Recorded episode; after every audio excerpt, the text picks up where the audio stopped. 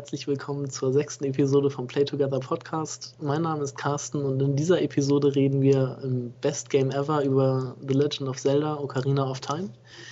Und unser Special dreht sich dieses Mal um LAN-Partys in den, zwischen den Jahren 98 und 2006. Und zum Schluss haben wir natürlich noch einen Pro-Tipp für euch. Und bei mir zu Gast ist heute natürlich wieder der Timo. Hallo Timo. Hi Carsten, moin. Moin. Ja, fangen wir doch gleich an. Ähm, was hast du denn zuletzt so gespielt? Also, ja, wenn ich mal zurückdenke, die letzte Episode ist ja doch schon ein paar Wochen her. Fünf Wochen oder so? Mm, ja. In etwa. In etwa. Ne, ich glaube nicht ganz.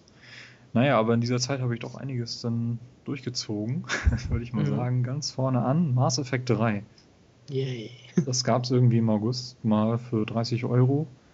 Und das habe ich dann endlich mal gekauft. Mhm. Und ich möchte jetzt auch gar nicht tief in das Spiel einsteigen, da wir uns entschieden haben, zu diesem Spiel einen Bonus-Podcast zu machen. Ne? Also genau. Also wir werden einen Podcast machen, den wir nur über Mass Effect 3 und vielleicht auch die beiden Vorgänge so ein bisschen noch reden, mhm. äh, wo wir dann aber hemmungslos spoilern können. Und wenn genau. ihr das Spiel nicht gespielt habt und das noch nicht hören wollt, dann überspringt ihr die Folge einfach, ihr verpasst dann wirklich nichts. Äh, das geht nur um Mass Effect. Mm, ja, also wird dann aber trotzdem noch ein bisschen was dazu erzählen. Ja, mach doch Was mal. vielleicht komplett spoilerfrei ist. Also ich habe äh, mit meinem Charakter, den ich durch Mass Effect 1 und 2 geführt habe, habe ich durchgespielt. Mit mhm. Laura Shepard habe ich die genannt, also Frau. Okay. Äh, auch vorbildlich. Mhm. Ähm, ich habe auch die beiden DLCs, die mittlerweile erschienen sind, habe ich äh, heruntergeladen und auch einfach zwischendrin gespielt. Also die werden ja beide irgendwie mitten, mitten reingesetzt. From das eine ist dieser From the Ashes, genau. Leviathan. Mhm. Kann ich beide sehr empfehlen. Also sind sehr storylastig und ja, tun dem Mass Effect-Universum auf jeden Fall sehr gut. Vor allem der, der letzte, der neueste. Äh, da es doch eine ziemliche Kontroverse um das Ende von Mass Effect 3 gibt, ähm, führt, da, führt da so ein bisschen was dazu. Also jetzt nicht, nimmt keinen Einfluss aufs Ende, aber es ist so ein, so ein netter Nebenstrang von der Story, der durchaus sehr interessant ist. Okay, ich hab's. Den, ja?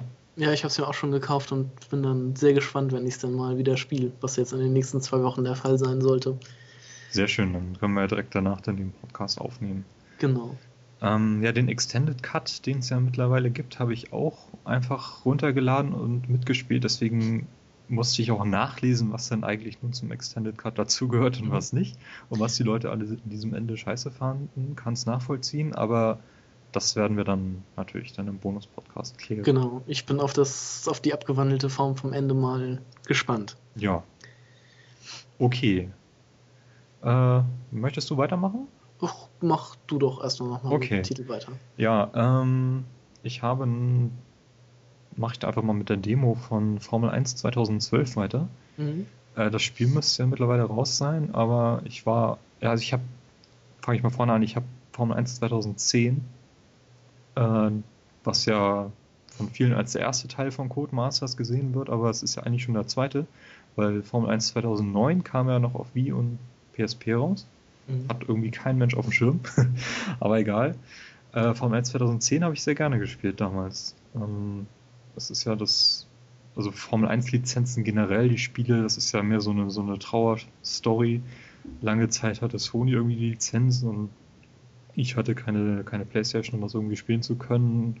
Und irgendwie ging mir das auch nie, nie tief genug. Also wenn ich das dann irgendwo mal spielen konnte, war ich immer so ein bisschen, ja, okay, könnte man besser machen. Also die goldene Formel 1 äh, Zeit der Formel 1 Spiele war ja irgendwie Anfang 2000 und davor mit Grand Prix 3 und hatte irgendwie jeder die Lizenz, hat selbst EA ein Spiel rausgehauen. Ja. Also daran erinnere ich mich noch sehr gerne und dann kam halt irgendwie jetzt nur noch exklusiv. War ein bisschen scheiße. Jetzt hat Codemasters das Ding und baut ganz gute Dinge damit. Codemasters hat sich ja sowieso nur noch auf Rennspiele spezialisiert und ist auf jeden Fall in guten Händen. Und Formel 1 2010 fand ich wirklich super. 2011 habe ich ausgelassen, da kam ja Forza 4, das habe ich dann eben vorgezogen. Mhm. Und dann dachte ich, dieses Jahr könnte ich mal 2012 nochmal versuchen. Und das ist ja auch das erste Mal, dass das Formel 1-Spiel von Codemasters eine Demo hat. Mm. In der Demo kann man zwei Rennstrecken spielen, testen. Das eine ist Abu Dhabi. Ja. Äh, da kann man den Young Drivers Test machen. McLaren war es, glaube ich. Muss man so ein bisschen, ja, wie man in Kurven einbremst und richtig rausfährt und sowas halt. Ähm, muss in der Bremszone bremsen. Also das Ganze, dieser Drivers Test ist ja irgendwie ein neuer Spielmodus in, in Formel 1 Spiel. Erinnert so ein bisschen an Gran Turismo 5, wo man ja auch so einen Fahrsimulator hat. Mhm. Ähm, ja, finde ich auf jeden Fall eine nette Idee. Das kann man gerne mal reinpacken und würde ich mir auch noch in anderen Rennspielen wünschen. Abu Dhabi als Rennstrecke selber finde ich ziemlich mies doofe Strecke. Ist das dieses Nachtrennen gewesen oder? Nee, also in der Formel 1 ist das die letzten Jahre immer der letzte oder vorletzte Grand Prix gewesen. Das ist das, äh, wo sie in den Sonnenuntergang reinfahren. Okay. Und die Rennstrecke ja ist halt so eine neumodische Reichenstrecke von Herrn Tilke auch wieder. Äh, extrem breit, äh, gar nicht grün, also da gibt es irgendwie es ist, leuchtet ja, alles blau und rot und es ist irgendwie so total steril. Ich glaube, das ist das beste Wort für, für, diese Rennstrecke. Ist das nicht auch mitten in der Wüste? Ja, genau. Ja. also gefällt ja. mir nicht, ich mag die Strecke nicht. Ja, und die zweite Rennstrecke ist die, das Rennen in Monza. Was ich sehr passend fand, weil die Demo wirklich direkt nach dem Grand Prix von Monza halt auch erschienen ist. Ja. Und da darf man dann in ein Williams reinspringen und äh, sich da versuchen. Ähm, ja, also das Besondere war jetzt in dem Fall, man darf irgendwie, ich glaube, drei oder fünf Runden fahren, weiß ich jetzt gar nicht mehr, dass man jetzt halt mit Curse und DRS fahren kann. Das kommt man im letzten Teil auch schon, aber den habe ich ja wie gesagt übersprungen. Safety Car gibt es ja auch, aber das, darauf bin ich jetzt in der Demo nicht gesprungen, äh, nicht, nicht getroffen. Mhm. Ähm, ich fand es recht schwer. Also, mh, mm, ich finde, dieser, dieser Formel 1-Wagen fühlt sich recht recht wackelig an. Also ich habe Schwierigkeiten, das mit dem Controller zu spielen und das hatte ich irgendwie in den anderen Spielen von Codemasters nicht gehabt.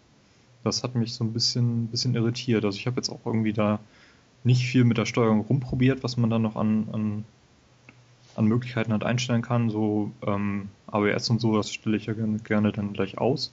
Ja.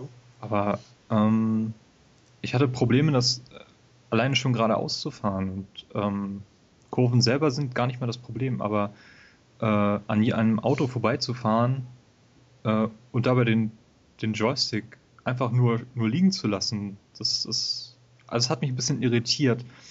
Äh, das kenne ich von Forza nicht, dass ich da wirklich Probleme habe, im Controller halt dran zu bleiben. Vielleicht ist das auch so die, die Art, jetzt Simulation an den Controller zu bringen. Vielleicht wollen sie auch, dass man das mit Lenkrad spielt, keine Ahnung. Ja.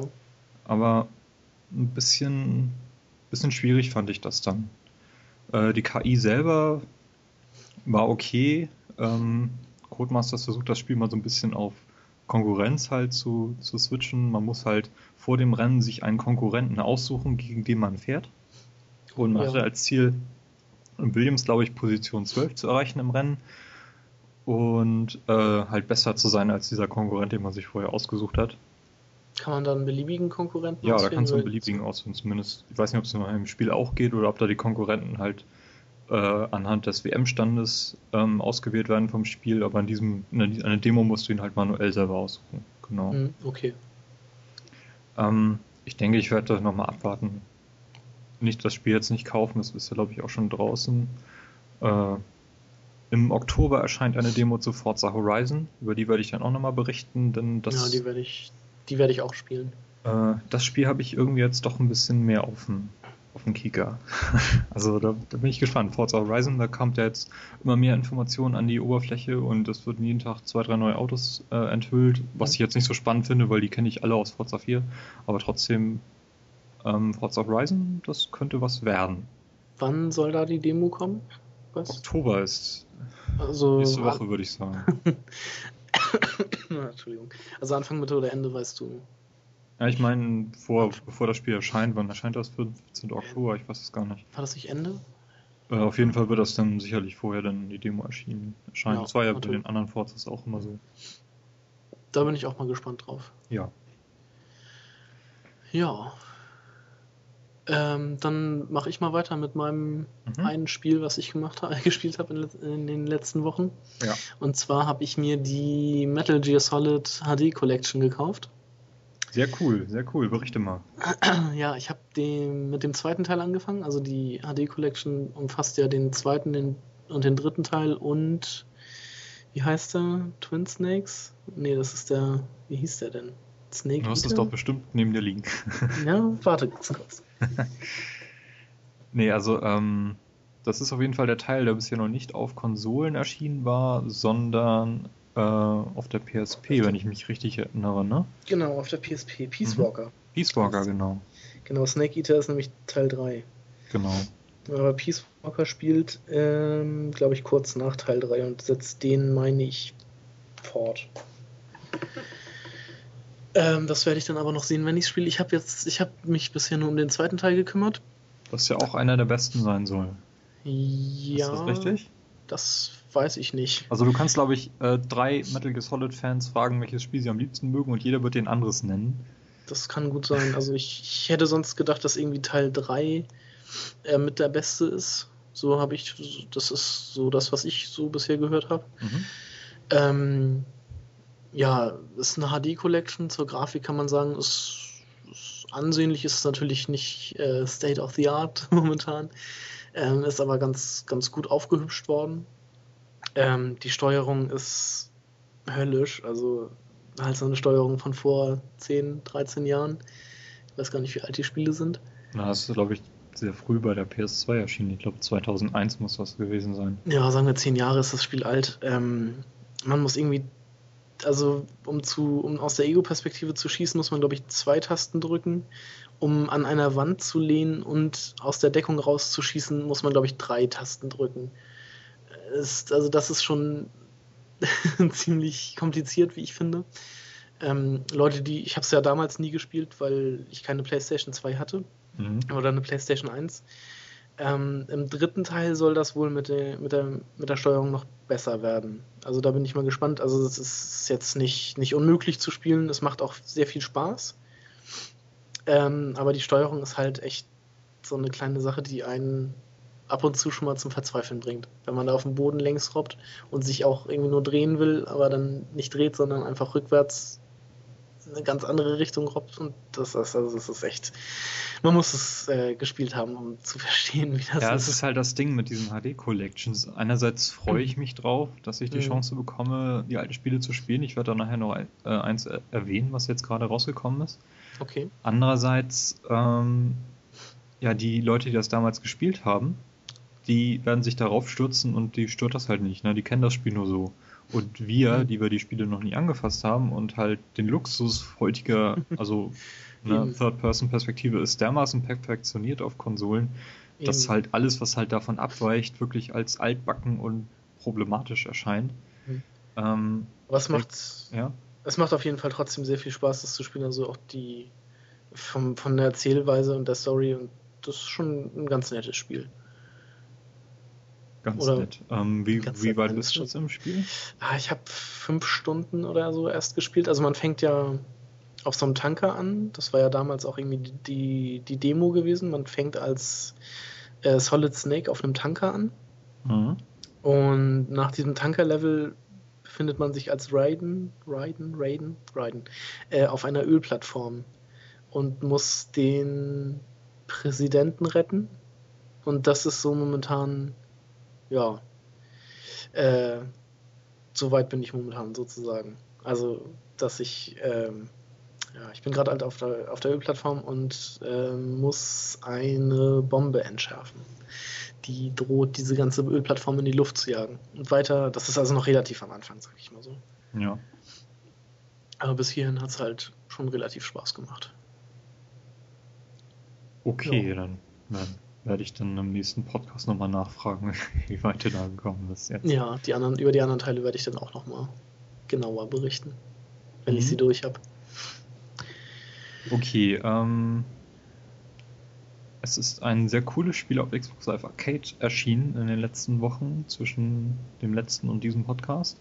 Und ja. zwar ist das Mark of the Ninja. Hast du das auch angespielt? Ich habe die Demo gespielt bis zu einem gewissen Punkt und dann bekam ich Besuch. okay. Ähm, nee, also ähm, habe ich gar nicht auf dem Schirm gehabt. Also ich habe vorher nie was von diesem Titel gehört und dann auf einmal war auf Twitter die Hölle los. Da hat plötzlich jeder von diesem Titel geschwärmt und sollte anspielen und dann mhm. habe ich es mir auch mal runtergeladen, angespielt und ich fand es toll. Ja, ähm, du hattest, also ich hatte davon auch noch nie was gehört und ich glaube, hättest du mir nicht geschrieben, spiel mal Mark of the Ninja, hätte ich es auch nie, hätte ich auch nie davon gehört. Ähm, ja. Also ja, Mark of the Ninja ist ein Side-Scroller. Das mhm zum einen, also da sind ja auch in letzter Zeit recht viele erschienen, die gar nicht so schlecht waren. Death, Death, wie heißt das? Death irgendwas, Xbox Live Arcade. Ähm, ich weiß nicht welches. Zum einen, ähm, ja, also man spielt in diesem Mark of the Ninja, wie der Titel schon sagt, einen Ninja und tappt im wahrsten Sinne des Wortes im Dunkeln, sage ich jetzt mal. Ja. Ähm, und wird am Anfang ganz behutsam in die Steuerung eingeführt das klappt auch echt gut. Ja, was ich, was ich halt spannend fand, man sieht nur das scharf auf dem Bildschirm, was die Spielfigur auch wirklich sehen kann. Mhm. Ne? Also wenn man irgendwie auf der Flucht ist und wurde irgendwie von der Wache entdeckt, dann springt man meinetwegen irgendwie auf eine Hütte rauf und dann sieht man äh, nur noch die Position, an der man den Gegner zuletzt gesehen hat, so, so ein bisschen farbig markiert. Ja, irgendwie mit so einer roten Umrandung, glaube ich. Genau. Und so erst wenn man da wieder hinguckt, kann man, weiß man dann, wo der Gegner wirklich ist. Oder man erahnt es halt an anderen Hinweisen. Zum Beispiel, wenn der halt eine Taschenlampe trägt und mhm. damit läuft, dann sieht man halt, wie er halt Schatten wirft mit seiner Lampe, in ja. diesem Leuchtschatten. Und ähm, man kann auch Töne orten. Ja, also Geräusche und. Geräusche, ja. Also wenn irgendwo eine Lampe runterfällt, dann macht die halt, einen, äh, dann knallt das halt und dann sieht man halt, von wo sich dieser, dieser Schall halt ausgebreitet hat. Genauso ist das halt, wenn man irgendwie schnell läuft, dann, dann erzeugt man halt auch viel Lärm. Und ebenso ist das nicht nur bei sich selbst, sondern eben auch bei Gegnern. Und das fand ich, fand ich recht cool als, als mhm. Spielelement. Also es erinnert vom Stil her so ein bisschen an, wie hieß das denn, Shank? Shanks oder so? Shank, das war, genau, ja. Shank. Das war auch so ein Sidescroller, so ein Graf, äh, gezeichneter Sidescroller. Mhm. Ähm, da gefiel mir der Stil allerdings auch nicht so gut, dass deshalb habe ich das Spiel damals nicht gespielt und Mark of the Ninja ist halt so ähnlich. Ähm, ich glaube, das kostet auch 1200 Punkte. Mhm, genau. Und dafür war mir das halt auch zu teuer.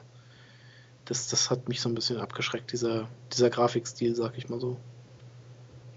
Ja, also ich fand es eigentlich recht, recht hübsch gezeichnet so. Mhm. Ähm, hab's jetzt auch nicht gekauft, weil ich hier noch eine ganze Menge anderes rumstehen habe, aber ich möchte unseren Hörern natürlich gerne sowas empfehlen. Natürlich. Und ja, Sidescroller kommen bei mir immer recht gut an. Da bin ich immer sehr für zu haben. Also ich sag nur äh, Shadow Complex. Großartiges Spiel. Ja, Deadlight meintest du eben. Deadlight, ja. Da habe ich genau. irgendwas mit Death, war ich schon auf der falschen Spur. naja, Aber haben wir das noch geklärt, sehr schön. Ja. Mhm. Dann haben wir beide auch äh, die Demo zu Resident Evil 6 runtergeladen. Oh ja. Und ähm, beide den Leon-Part gespielt. Ab, äh, ohne uns vorher abzusprechen. Mhm. Warum hast du denn den Leon-Part gewählt? Ähm, war das einfach so, weil es der erste in der Liste war? Das war der erste, oder? genau. Außerdem bin ich mit Leon halt noch vertraut, weil ich ja für den ersten Podcast erst Resident Evil 4 halt gespielt hatte. Mhm. Da ist Leon ja die einzig spielbare Figur. Ja. Ähm, in diesem Resident Evil 6 läuft man, glaube ich, immer zu zweit, kann das sein? Ja, genau. Genauso Und wie ist das Spiel aufgebaut? Also man hat mehrere äh, Szenarien zur Auswahl. Mhm. Und sind die ineinander abgeschlossen oder kreuzen die sich? Also ich glaube, die sind, ich glaube, die sind ineinander abgeschlossen, aber dass sie nachher halt zu einem großen Ganzen führen, zusammen. So könnte ich mir das vorstellen. Finde ich auf jeden Fall eine, eine coole Idee. Also, weil die spielen ja auch alle an unterschiedlichen Orten. Also, also ich meine, äh, Leon, ja. Leon ist, glaube ich, irgendwo in, in, Amerika, Washington oder so. Ja, das spielt an einer amerikanischen Universität. Mhm. Mhm. Ähm, Chris ist, meine ich, irgendwo in China unterwegs oder Japan. Chris Redfield. Mhm. Und dieser, dieser Wesker-Typ, der Ja, wo der unterwegs ist, weiß ich gar nicht genau. Vielleicht. Aber ich glaube, der ist auch noch an irgendeinem anderen Punkt. Aber das läuft halt irgendwann so storymäßig läuft es dann wahrscheinlich alles äh, auf ein Ende hinaus. Ja, also ähm, alleine von diesem, von diesem Aufbau des Spiels her macht das Spiel auf jeden Fall Lust auf, auf mehr, muss ich ja. auf jeden Fall zugeben. Aber wie lange die einzelnen Szenarien jetzt sind, ist, ist unklar. Also ich habe das Spiel auf Deutsch gespielt, da heißt das halt Szenario-Auswahl. Mhm. Ja, kann man so nennen, meinetwegen. Jedenfalls habe ich äh, das Leon-Szenario gespielt und ich hätte das auch mit Helena spielen können, oder Helene. Ich weiß nicht, wie genau die. War mir neu, ist glaube ich auch ein neuer Charakter im Spiel. Ja. Ne? Genau. Ähm, ja, storymäßig war mir das jetzt eher banal. also mhm. Resident Evil 5, was wir beide ja sehr gerne, ich glaube, zwei, dreimal im Koop sogar durchgespielt haben zusammen. Dreimal, glaube ich. Auf jedem Schwierigkeitsgrad. Ähm, das hat ja schon so eine banale Story gehabt. ja. Also so eine abgefahrene Story. Das, das ist durch. Also da ja, das, das war einfach, das war einfach nur ein cooler Koop-Shooter. Ja, also es war das eigentlich hat mir sehr viel Spaß gemacht, im Koop zu spielen. Mhm. Ist halt ein cooles Erlebnis, aber von der Story her kann man Resident Evil mittlerweile vergessen. Ja, auf jeden Fall. Mhm. Mal sehen, wie der sechste Teil da jetzt wieder irgendwie anknüpfen kann. Vielleicht bessert sich das ja mal wieder, aber zu viel sollte man da, glaube ich, nicht erwarten. Ja, ja, also wie gesagt, das Szenario mit Leon äh, beginnt in einer Universität, aus der man quasi entfliehen muss. Genau. Ne, also kommt man in verschiedene Areale, die abgeschlossen sind. Da muss man sich irgendwie einen Schlüssel besorgen und dann da halt raus. Äh, wird auch wieder wie im vierten Teil von Hannigan. Genau, äh, Hannigan ist wieder dabei. Die ist wieder dabei, genau. Übers, über, über, über Funk. Diesmal sogar mit dem richtigen Smartphone.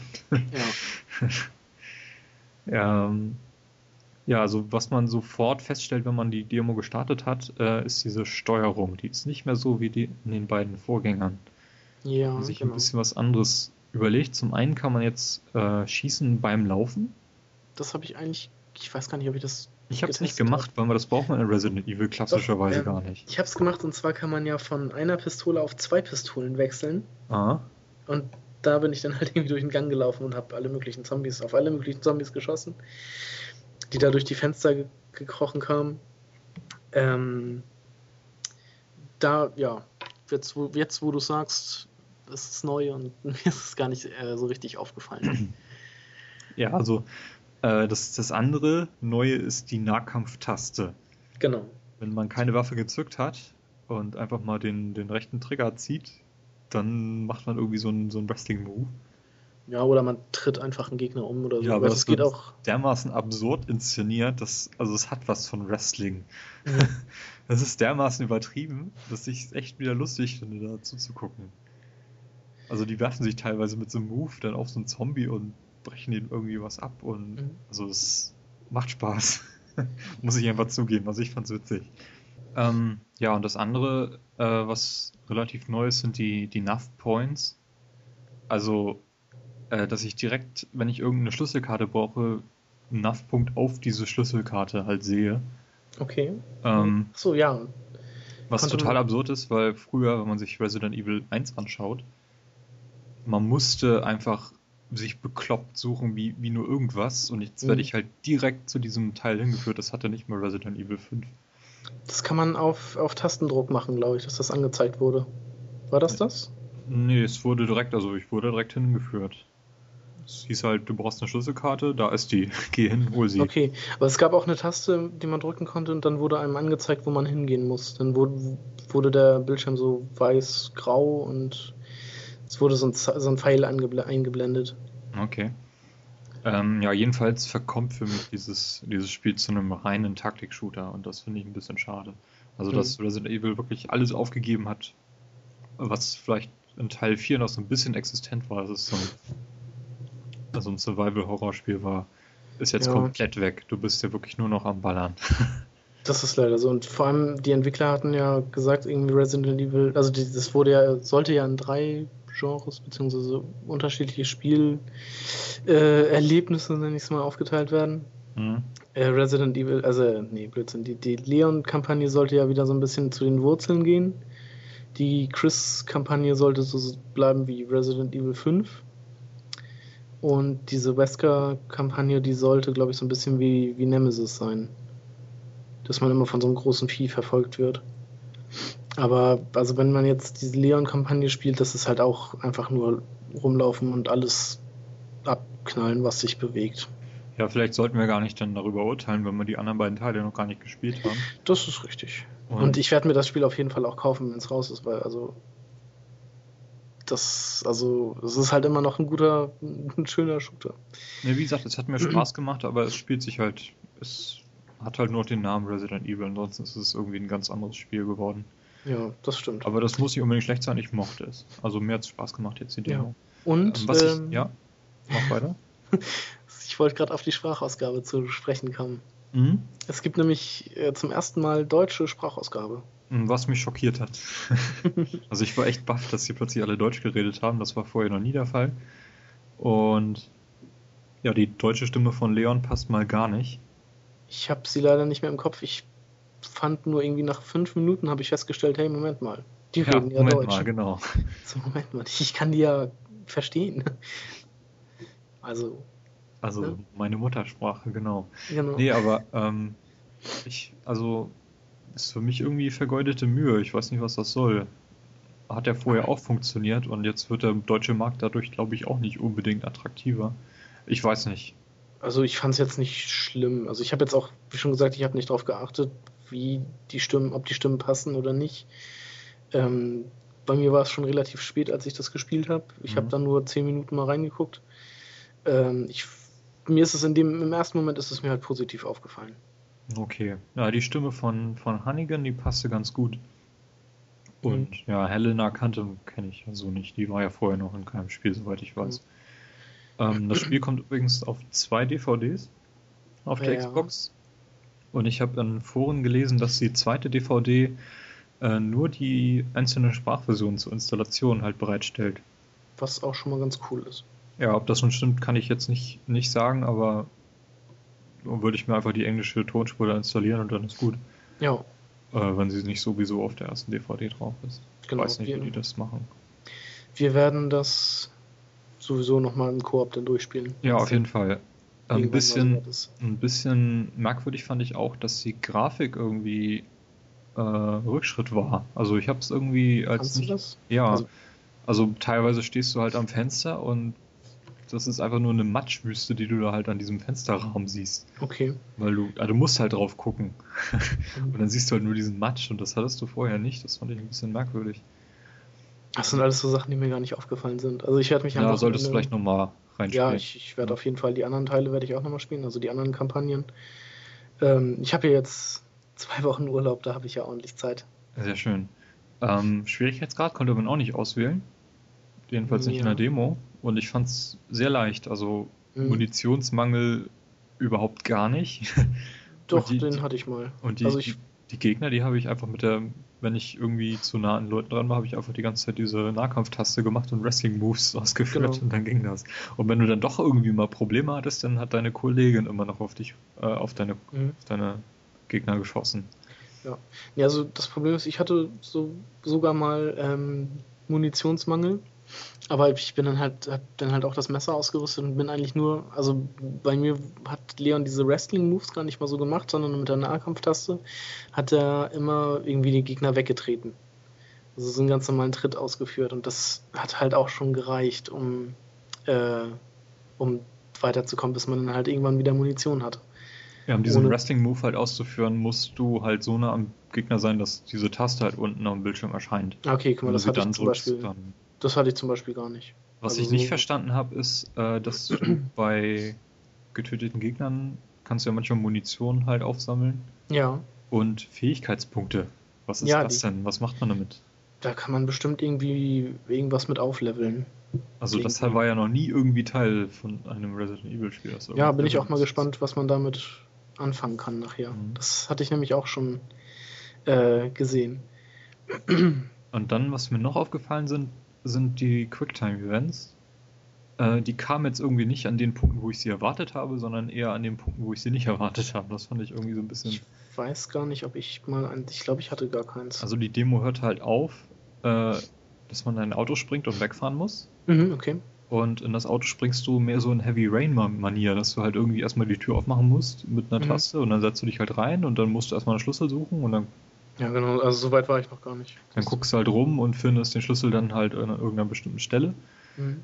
Dann musst du ihn halt noch ins Schlüsselloch reinstecken und dann losfahren, äh, rückwärts, vorwärts und das alles musst du halt machen. Wird dir dann okay. angezeigt, welche Taste du drücken musst und das hatte irgendwie was von Heavy Rain, weil da musst du ja auch irgendwie dann, ja, öffne die Tür, indem du den Joystick von rechts nach rechts unten drehst.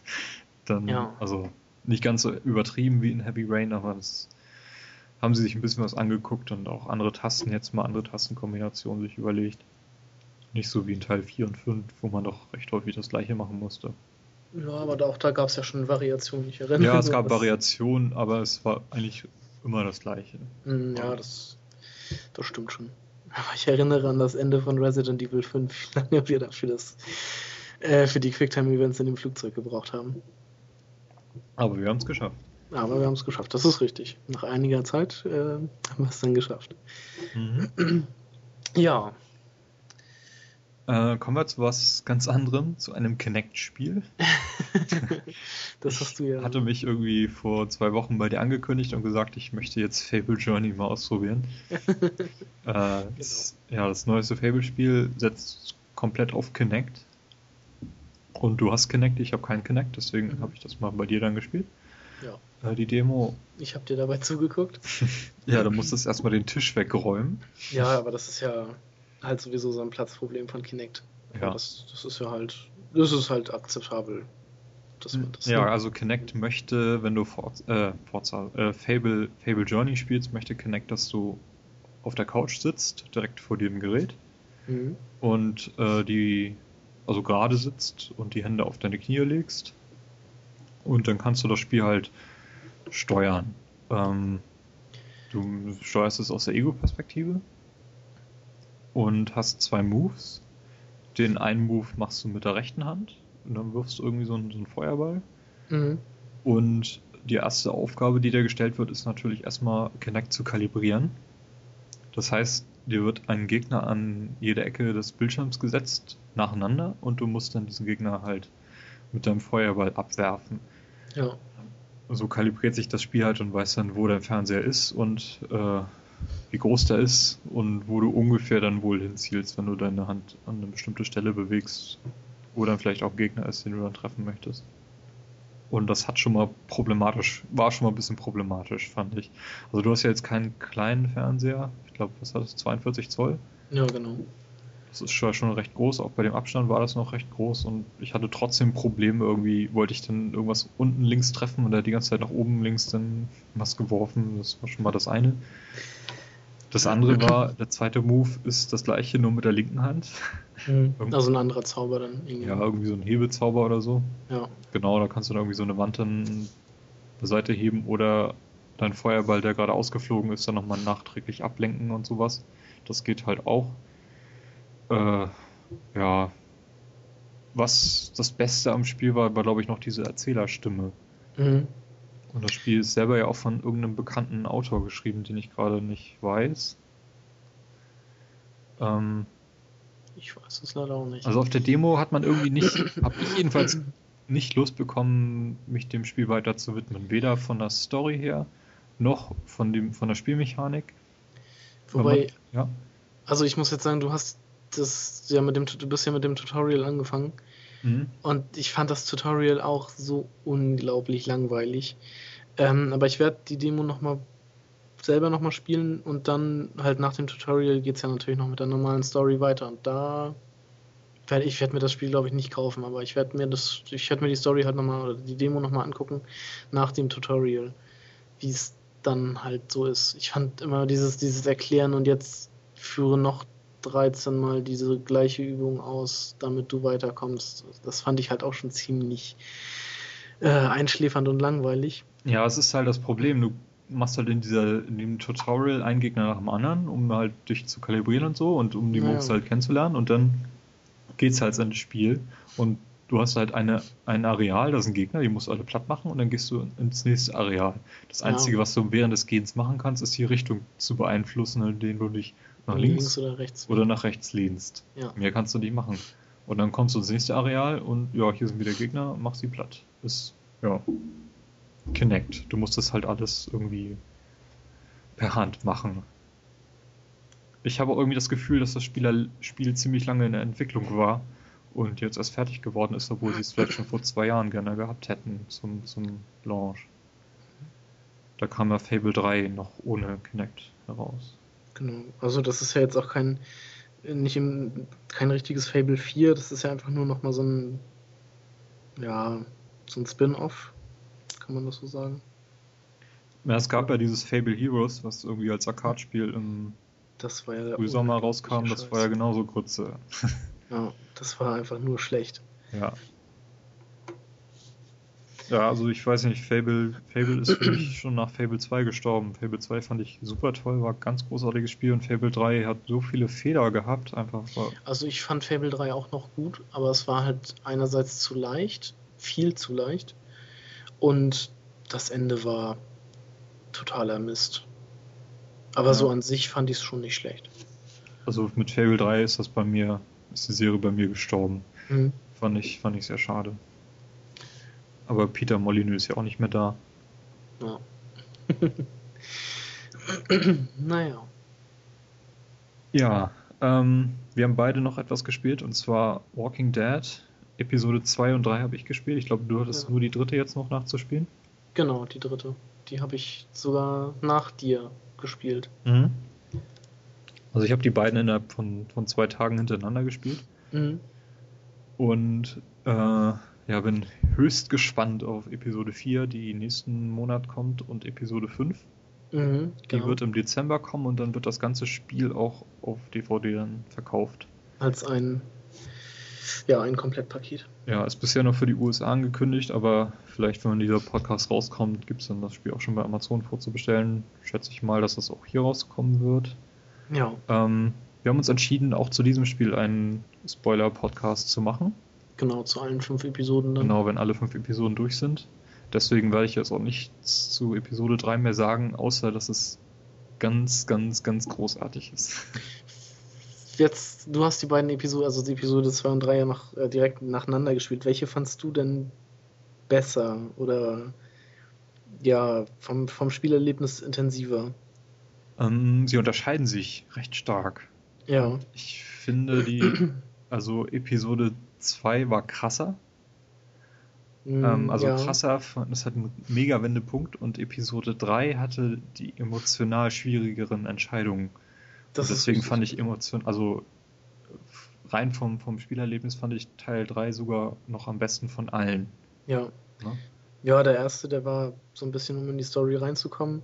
Genau, um das Spiel kennenzulernen. Der zweite. Der, der zweite, der war einfach nur krass. Ja, der, also da sitzt du nachher mit heruntergeklappter runtergeklapptem Kinn und bei Episode 3, da denkst du noch zwei, drei Tage, nachdem du das gespielt hast, drüber nach, mhm. ob du ob du das hättest verhindern können, was da alles passiert und also ja, da gibt es halt auch mehrere What the fuck Momente und ja, also, ist für mich auf jeden Fall immer noch ganz, ganz klar das Spiel des Jahres.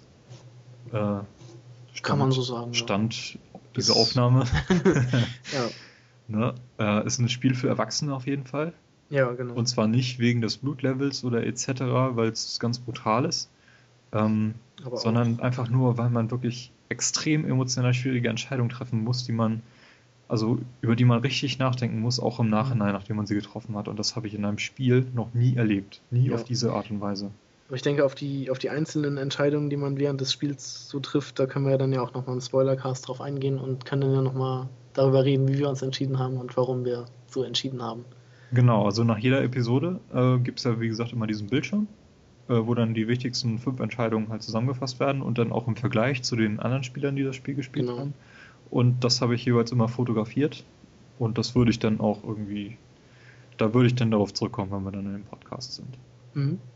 Ähm, wir hatten ja, vielleicht nochmal als kleinen Nachtrag, wir hatten ja gesagt, das gibt es irgendwie für PC, Playstation und Xbox. Inzwischen gibt es das auch fürs iPhone und iPad. Mhm, Oder genau, so. in der letzten, es gibt es auch auf dem iPhone, wobei ich das nicht verstehen kann, wie man das auf dem kleinen Display spielen soll. Denn ich, ich finde, das Spiel ist was für, für einen großen Fernseher. Das ja. ist richtig. Ich wollte es auf jeden Fall mal auf dem iPhone ausprobieren. Mhm. Ähm, Habe es bisher aber noch nicht gemacht. Okay.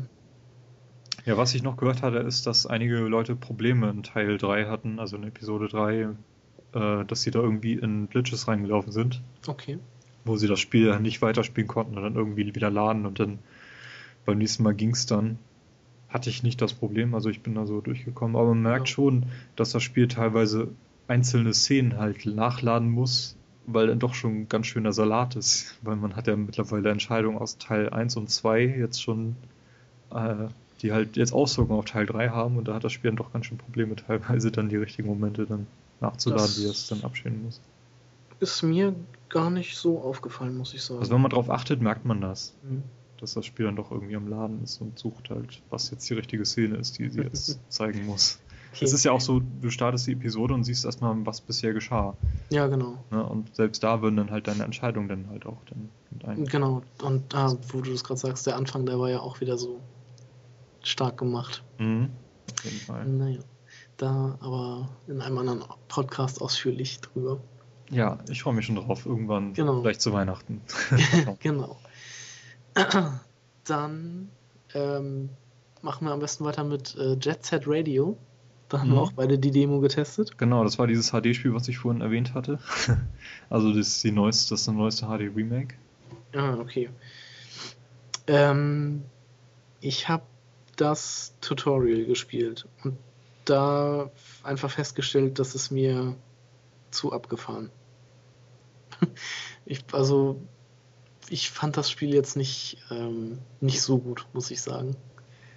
Ähm, ist auch so ein Ding. Es ist halt einerseits wieder ein Remake von einem 10, 12 Jahre alten Spiel. Ja, ich glaube, so alt ist es noch nicht. Die PlayStation, äh, die, die Dreamcast, wann war die? 2000? 2003, 2002? Die ist 2001 eingestellt worden. Oh, okay. Also doch schon, ja. Doch schon so alt. 2000 kam das, glaube ich, raus. Okay. Das ist dann doch schon ganz schön alt. Es gibt, noch, es gibt ja noch die Xbox-Version, ne? die Jet Set Radio Future. Ja, genau. Die soll besser sein. Also ich habe diesen Spiegelartikel auch gelesen, der da jetzt rüber war. Und da waren sie recht begeistert davon. Und ich hatte mich eigentlich auch auf Jet Set Radio gefreut, weil das war so ein Spiel, was ich damals auf der Dreamcast wohl gerne mal gespielt hätte, aber nie konnte, weil ich keine hatte. Ja. Und auch keinen eine, hatte, der eine Dreamcast hatte und das Spiel dann besaß. Ne? Ja. Du hattest, glaube ich, eine Dreamcast, aber nicht das Spiel. Das Spiel hatte ich nicht. Nee, damals hätte ich es auch gerne gespielt, aber so jetzt, also vom, vom Tutorial her, war ich da nicht so begeistert von. Ja, ähm, ja, was mich fasziniert hat. Ich kann da ein bisschen rangehen, wie ich an das Spiel herangegangen bin. Ja.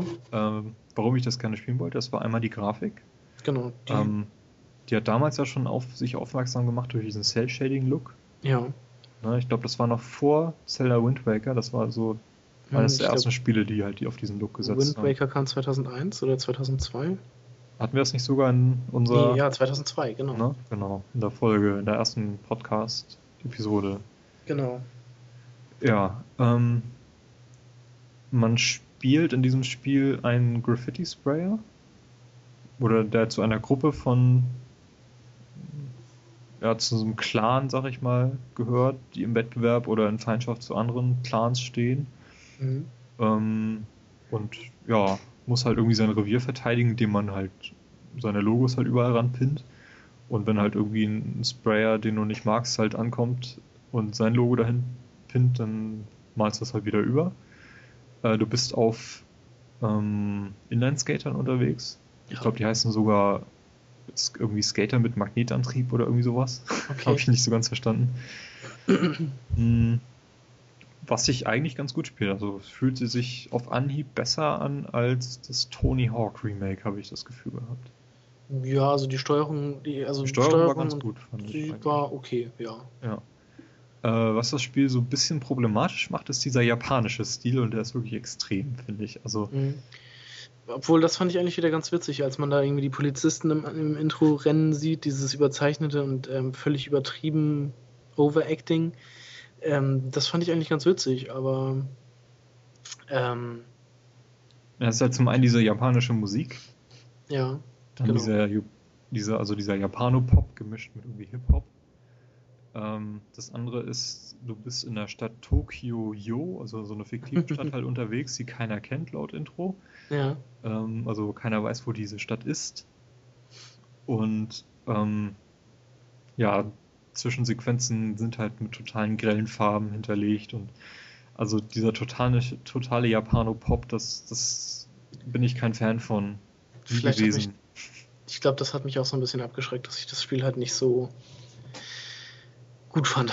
Aber ich bin froh, dass ich es jetzt mal spielen konnte und meine Meinung halt zu diesem Spiel bilden konnte, sonst ja. wäre ich wahrscheinlich immer noch dahinterher und hätte das irgendwie mal auf Xbox dann gekauft oder so gebraucht und mal geguckt. Ich glaube, also ich denke mal für 400 Punkte oder so könnte man sich das mal mitnehmen, wenn es ja mal im Angebot ist. Würde ich nicht machen. Also ich würde es nicht machen.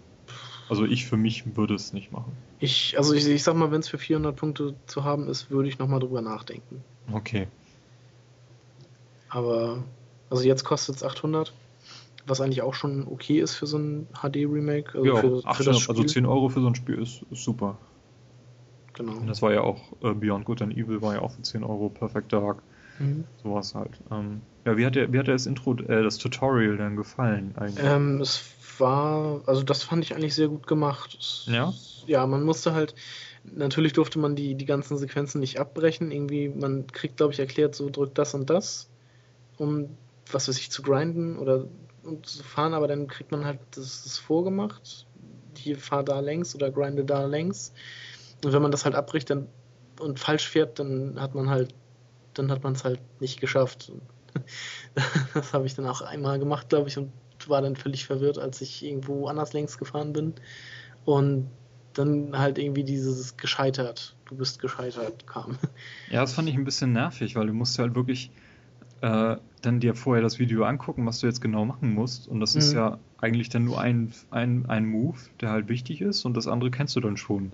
In diesem ja. einen Tutorial musst du halt dich erstmal an ein Auto ranhängen, ja. den Berg hochgezogen werden, dann sammelst du oben ein paar Spraydosen ein, dann fährst du wieder runter und musst dann an einer bestimmten Stelle abbiegen und was sprayen. Und dieses Sprayen kennst du aber an dieser Stelle schon. Das ist jetzt nicht unbedingt wichtig. Wichtig war halt, du kannst dich an ein Auto ranhängen. Aber dass mhm. du dann halt diese Videosequenz, wo dir das vorgemacht wird, du musst halt da hochfahren, das alles machen, wieder runterfahren und genau dieses Objekt jetzt ansprayen, ja. das hat in diesem Tutorial, macht keinen Sinn. Ja, also man kann es halt, ne? halt nicht abbrechen, also wenn man es kennt, ja, aber sonst, wenn man es noch nicht kennt, kann man es halt nicht abbrechen, weil man sonst nicht weiß, was man tun muss. Ja, und dann sitzt halt beim dritten, vierten Versuch da, weiß jetzt, was habe ich jetzt falsch gemacht und jetzt ja. guckst du das Video doch bis ganz zu Ende, das geht halt eine Minute, das ist halt nervig. Das, das, also das war vielleicht damals anders, haben sie vielleicht genauso übernommen, wie es damals im Spiel war, aber mhm. ich hätte es heute anders gemacht, auf jeden Fall. Ja, das ist auch wieder so ein bisschen abschreckend. Mhm. Äh, ja, ja, das war's von meiner Seite zu Jet Set Radio. Von meiner auch. Dann haben wir noch ein Spiel auf der Liste. Oder beziehungsweise. Ich hätte noch eins für iOS und du hast noch. Gemeinsam Dann, haben wir noch FIFA. Genau, machen wir doch mal mit FIFA weiter. Heute. Heute, heute erschienen, ja. Ich bin heute ich Morgen um halb zehn zur, zu meinem Institut gefahren und da saßen bereits zwei Leute im Bus, die das Spiel gerade gekauft hatten und jetzt wahrscheinlich den ganzen Tag gezockt haben. Ja, bei, bei Toys R Us gab es das heute für 45 Euro. Mhm. Ich war nach Feierabend da, also nach meinem Feierabend und dachte mir, ja, dann nehme ich mir das mal für 45 Euro mit. Das war naiv zu denken, dass ich das noch kriegen würde. Und ein riesig, riesig großer Pappaufsteller vor der Tür, FIFA 13, hier Messi abgebildet, was halt auf dem Logo ist. Äh, Xbox und PlayStation ausverkauft. war klar, dann bin ich ähm, einfach zum Mediamarkt gegangen und habe es mir da gekauft. Für 20 Euro mehr. 60, 60 Euro, ne? Euro.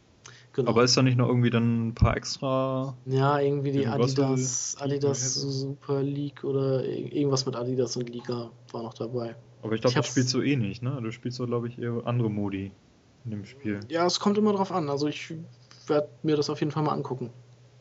Ähm, ja, aber generell habe ich FIFA ja eigentlich nur, um es äh, in Gesellschaft zu spielen. Also du hast es, hast es gekauft und dich jetzt vors Mikrofon gesetzt und hast es da in der Hand und sauberst die ganze Zeit, richtig? Nein, das nicht. Ich hab's auf dem, das liegt auf dem Stubentisch, ich habe es nur kurz ausgepackt und äh, vielleicht, wenn nachher noch ein bisschen Zeit ist, werde ich es nochmal spielen, weil morgen ist ja Freitag und da ist ja auch, auch nicht so wild, wenn man dann mal etwas müder zur Arbeit geht. Finde ich eigentlich ein ziemlich cooler Schlachtzug, FIFA 13 in der englischen Woche rauszubringen. Ja, ah, gestern Bundesliga. Ne? Gestern Samstag wieder Bundesliga, Samstag. alles super. Ja. Ähm, Neuerungen in FIFA. Also was mir so in der Demo aufgefallen ist, ist es ähm, heller bzw. bunter, also es ist ein bisschen strahlender. Der, der Rasen ist, ist, strahlender, das Licht ist ein bisschen heller. Äh, grafisch etwas aufgehübscht worden. Ähm, die Impact Engine wurde verbessert. Und ähm, die Spieler, die versuchen jetzt tatsächlich einen Ball vor dem Aus zu retten. Also das, das habe ich, ähm, hab ich gesehen, als ich mit einem Kumpel gespielt habe. Äh, da habe ich aus Versehen Richtung ausgepasst und mein, der Spieler, der den Ball bekommen sollte, der machte dann so einen richtigen Spagat, um den Ball noch zu bekommen und vom, äh, um zu verhindern, dass der Gegner einen, äh, einen Einwurf bekommt. Das ist so auf den ersten Blick mal aufgefallen. Und dann gibt es neu diesen Skill, Skill-Modus oder Skill-Shots, nenne ich es mal. Ist ja aus NHL schon bekannt. Ähm, die, das, das klassische in den Ladezeiten gab es ja in den alten Teilen immer ähm, so die Sache, dass man in so einem, in irgendeinem Stadion halt irgendwie einen Torwart gespielt hat oder den, den, den Angreifer. Das wurde jetzt rausgenommen und durch so eine ja, Parcours oder sowas ersetzt. Also man muss irgendwie im, im, im Slalom laufen und dann im, aufs Tor schießen oder aus einer gewissen Zone über eine Mauer Kartons auf Zielscheiben im Tor schießen und die dann natürlich auch treffen. Ich glaube, rausgenommen haben sie das alte nicht. Also ich hatte in der Demo tatsächlich auch diesen alten Modus, wo du einfach Echt? nur einen Angreifer, einen Torwart und dann halt drauf zu läuft. Das hatte ich in der Demo zum Beispiel gar nicht. Okay. Also ich hatte immer nur diese, diesen Skill-Modus. Vielleicht halt, kann man das ja auch einstellen. Das kann sein, das weiß ja, ich jetzt nicht. Also, äh, so direkt diesen Modus konnte man in der Demo nicht anwählen, aber man konnte ihn halt in diesen Ladezeiten spielen. Mhm. Fand ich eine ganz coole Neuerung. Äh, macht bestimmt auch viel Spaß, das sich da hinzusetzen und sowas mal zu machen. ähm, ja, und sonst, wie fandst du denn die Demo? Naja, ich Als... bin jetzt nicht so der FIFA-Spieler, obwohl ich äh, doch die letzten Wochen immer mal wieder FIFA WM gespielt habe, so ab und zu mal. Ich bin auch Weltmeister geworden, ja. ne? äh, aber das ist halt das Problem. Ich hatte vor der, vor der Euro 2012 habe ich mir das für 10 Euro irgendwo gebraucht mitgenommen. Ja. Aber der Online-Modus ist halt abgestellt. Wenn er noch da wäre, wenn sie die Server noch laufen hätten, dann könnte ich mir die Szenarien von, von der WM halt runterladen dass man da irgendwie bestimmte Situationen nachspielen konnte. Das geht halt nicht mehr, weil Server sind bereits abgeschaltet, was ich unverständlich finde für ein Spiel, was gerade mal zwei Jahre alt ist. Ja. Im Vergleich dazu hat mir FIFA 13 auf jeden Fall sehr gut gefallen. Und ein paar Neuerungen stellt man gleich fest, selbst wenn man nicht so der intensive FIFA-Spieler ist. Ich hatte durchaus mal wieder Lust, äh, mal so ein FIFA zu spielen, also so mal zu Hause zu haben. Mhm. Äh, vielleicht lerne ich das ja auch mal, da irgendwie was, was, zu reißen. Äh, was mich mehr fasziniert, ist so das Drumherum. Also die, die Trailer, die zu FIFA rausgekommen sind, fand ich ziemlich geil. Also mhm. wirklich, wirklich cool gemacht. Äh, so FIFA Club, wo du irgendwie reingehst und alle sind da am FIFA spielen und sowas. Also das fand ich sehr cool. Auch die Trailer zur, zur virtuellen Bundesliga. Das ist ja auch so ein Spielmodus, ne? wo du dich so qualifizieren kannst. Was ähm, sie irgendwie von Rennspielen halt übernommen haben, also Gran Turismo Academy zum Beispiel. Ja. Ne? Genau. Nee, also ich werde, also du hast es ja jetzt da. Genau, also wenn du Bock hast, morgen Abend zocken wir es auf jeden Fall alle mal an. Wenn du Lust und Zeit hast, kannst du ja auch nochmal vorbeigucken. Ja, werde ich mir, werde ich mal überlegen, ob ich das. Dann die eine oder andere Partie mitspielen. Mhm. Nee, also das, also die aktuellen FIFAs schaue ich mir gerne an, aber gekauft habe ich sie eigentlich nie. Und dieses Jahr ist es auch noch teurer, ne? Also die 45 Euro von, von Toys R Us mal eine Ausnahme, aber ja, insgesamt also ist das teurer auf geworden. Amazon, glaube ich, 70 Euro. Ja, sind die nicht runtergegangen jetzt mit Mediamarkt? Ah, ich meine, ich weiß, die müssen mitgegangen ja, sein, das, das machen die sonst nicht. Ich guck mal schnell. Ja, okay. Ähm, aber also das, das fand ich schon heftig, als ich das äh, gesehen habe. 70 Euro für FIFA, ne, FIFA 13, 58 Euro bei Amazon. Mhm. Ja, sind die mit Mediamarkt mitgegangen, ja. Ja. Aber also beim Vorbestellen waren es halt 70 Euro, was ich schon unverschämt finde für ein Spiel, was eigentlich jedes Jahr neu kommt und nur wenige Neuerungen bietet, sag ich mal so. Ich weiß gar nicht, wie ist das denn, wenn man das aus England bestellt? Da ist die virtuelle Bundesliga dann nicht mit dabei, aber man hat halt englischen Kommentar, was ja bei der Xbox immer so ein Problem, Problem ist. Oder ja, wird man sich den wieder runterladen können? Ich weiß, ich habe also das letzte Mal, dass ich mir einen Kommentar, anderen, anderssprachigen Kommentar runtergeladen habe, war bei FIFA 09. Genau, da ging das noch. Da hattest du auch die englische Version. Genau, da hattest du mir die mitbestellt, das ist äh, UK. Mhm. Ähm, FIFA 11 habe ich und FIFA 12 und da ging es, glaube ich, nicht. Hm. Ähm, was eigentlich sehr schade war, weil ich habe den Kommentar ganz gerne mal auf Holländisch gestellt. Was äh, sehr witzig anzuhören war. Ja, auf, auf, FIFA WM, da kannst du irgendwie Deutsch, Französisch, Spanisch und Italienisch, aber nicht Englisch auswählen. Das fand ich okay. ein bisschen scheiße. Naja. Ja, ich werde mal sehen, wie das so. Aber also mich stören die Kommentare jetzt nicht, aber sonst kann man sie auch komplett ausschalten, dann ist das halt so. Ja, aber das geht auch nicht. Ich finde, da, da, fehlt dann die Atmosphäre. Also ja, Kommentar also das, muss schon sein. Das Stadion ist dann ja trotzdem noch am, am Jubeln. Hm, ja, okay. Na gut. Ja gut, dann würde ich die Kategorie, was wir gespielt haben, abschließen mit dem obligatorischen iOS-Titel. Äh, dieses Mal Game Dev Story. Ja. Hast du das schon mal gespielt? Nee. ähm, ich zum ersten Mal. Ja, Game Dev Story ist ein, ja, was ist das? Eine Art Sims? nee, kann man nicht sagen. Also du, es, ist, es klingt wie ein, ein Spiel zum Entwickeln eines Spiels. Genau, in dem Spiel Zu der Entwicklung eines Spiels. gründest du eine Spielefirma, der ja. du deinen Namen geben kannst. Mhm. Ich weiß gar nicht, Tingle Games habe ich sie, glaube ich, genannt. Äh, und ja, du fängst halt in einem Büro an und musst erstmal ein paar Mitarbeiter einstellen. Du hast im ersten, ersten Büro hast du vier Arbeitsplätze und ja, stellst halt vier Leute ein, die irgendwie was, was drauf haben, haben so verschiedene Kategorien, wo sie halt gut und schlecht sind, so Sound, Grafik, Szenario und noch irgendwas. Und hast dann ein bisschen Grundkapital und dann fängst du an, erstmal ein Spiel zu entwickeln. Du kannst äh, für verschiedene Plattformen entwickeln, wobei es sich natürlich am Anfang empfiehlt, die zu nehmen, die am wenigsten Lizenzkosten hat. Das ist der PC. Ja. Und da habe ich dann erstmal so, so ein Puzzlespiel entwickelt. Und wenn du ein Spiel entwickelst, musst du erstmal das Genre und dann die Richtung von dem Spiel auswählen. So kannst du dann zum Beispiel auch ein RPG im Indianerbereich halt entwickeln oder ein Rennspiel im Sportbereich, was zum Beispiel ganz gut geht. Was mhm. nicht so gut geht, ist dann irgendwie ein Rennspiel im Promi-Bereich. Oder im Indianerbereich. Naja, zum Beispiel. Das, also das kann man machen, aber dann wirst du auch schon darauf hingewiesen, dass das irgendwie Blödsinn ist, was du da gerade machst.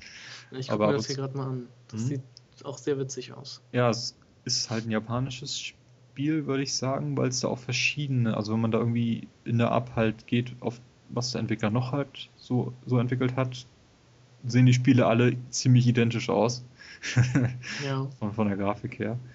Was ich auch so ein bisschen blöd finde, weil du hast halt ähm, so einen kleinen Bildschirmausschnitt, äh, paar äh, Statistiken, die du durchhalten kannst, aber der Bildschirm vom iPhone wird überhaupt nicht ausgenutzt, also gar nicht. Äh, und wenn man das auf dem iPhone 5 spielt, wahrscheinlich hat man da noch mehr Probleme, weil da riesige schwarze Balken oben, unten sind, weil der Bildschirm einfach mal gar nicht genutzt wird. Okay. Und du extrem fummelig da durchhalten musst, aber es macht trotzdem Spaß. Ähm, ich bin jetzt irgendwie, also das Spiel ist zu Ende, wenn man 20 Jahre gespielt hat. Äh, das geht ziemlich flott. Mhm. Ähm, dass die Wochen so vergehen und man entwickelt halt ein Spiel, äh, wo die dann die ganze Zeit am kreativ sein sind und auch Bugs entwickeln und so. Und ab und zu mal kommt dann irgendwie so ein Händler rein und verkauft dir Energy Drinks, äh, womit du dann Leute dann wieder fitter machen kannst, weil sonst, wenn sie halt nicht mehr fit sind, dann gehen sie halt nach Hause und schlafen und tun in der Zeit halt nichts. Ähm, ja, irgendwann ist das Spiel dann halt fertig. Mhm. Und dann, dann haust du es raus. Du kannst auch ähm, Spielemessen besuchen und dann überlegen, ob du da irgendwie nur so hingehst oder ob du da auch Messebabes halt einlädst oder ähm, besonderen Gast oder irgendwie Kostüme halt aufstellst. Ja. Ähm, ja, du kannst auch Geld verdienen, indem du irgendwie Auftragsarbeiten durchführst. Da wird dann zum Beispiel gefragt, ob du ähm, Übersetzungsarbeit machen möchtest oder sowas. Das bringt nicht viel Geld, aber ist am Anfang halt sehr, sehr nett, weil du noch nicht so die Umsätze machen kannst. Ja, okay. Und ja, später kannst du dann auch erfolgreiche Konsolen machen, dann werden auch neue Konsolen entwickelt. Und die sind auch dann irgendwie an, an den tatsächlichen Konsolen halt angelehnt. Da gibt es dann eine Firma namens Sony. mit zwei, Doppel-N. Doppel-N, genau, die dann irgendwie so ein, so ein Game Station rausbringt, die zufällig genauso aussieht wie eine Playstation. und so. Und ja, zu, relativ zum Schluss kannst du dann auch anfangen, eine eigene Konsole halt zu entwickeln und rauszuholen. Ja. Okay. Und dann auch für die entwickeln und die dadurch pushen. Das ist eigentlich. Also macht Spaß, macht. Hab's zwei Wochen lang ziemlich intensiv gespielt und danach gar nicht mehr. Also genau so lang ist halt das Spiel, ne? Okay. Das heißt, man ist dann auch irgendwann durch damit. Ja, irgendwann bist du durch, genau. Ähm, wie teuer ist das? Oh, da fragst du jetzt was. Das weiß ich nicht aus dem Kopf, aber es ist die üblichen 79 Cent oder 1,50. Mehr ist das, glaube ich, gar nicht. 2,40 Euro okay. vielleicht. Wenig. Aber das Geld ist es dann auf jeden Fall auch, auch wert. Ja, ich meine, ein paar Stunden bist du auf jeden Fall damit beschäftigt und so mhm. lange macht das Spiel auch wirklich intensiv Spaß. Okay. Ne? Ja, warum nicht? Also so viel sollte man dann da schon, schon reinstecken an Arbeit. ja. Okay. Ja, also ich glaube, ich bin mit all den Spielen durch, die ich so in diesem Zeitraum ja. gespielt habe. Und ich hatte ja nicht so viel. Dann würde ich sagen, kommen wir jetzt zur Kategorie Best Game Ever. Ähm, ja. The ja, das Game Ever. Ocarina of Time. Of Time, genau. genau. Ähm, hatte ich ja in der letzten Folge schon angekündigt. Das ist ein Spiel, was dir sehr auf dem Herzen liegt und nicht nur ja. dir. Ähm, es ist Metacritic, glaube ich, immer noch auf Platz 1. Es ist das äh, höchst bewertete Spiel aller Zeiten. Ja. Mit der Einschränkung, dass damals die Wertungen noch ein bisschen anders vergeben wurden. Nicht so wie heute, wo irgendwie jedes Spiel da in den 95ern liegt. Es ist das meistgespielte und das meistverkaufte Zelda-Spiel.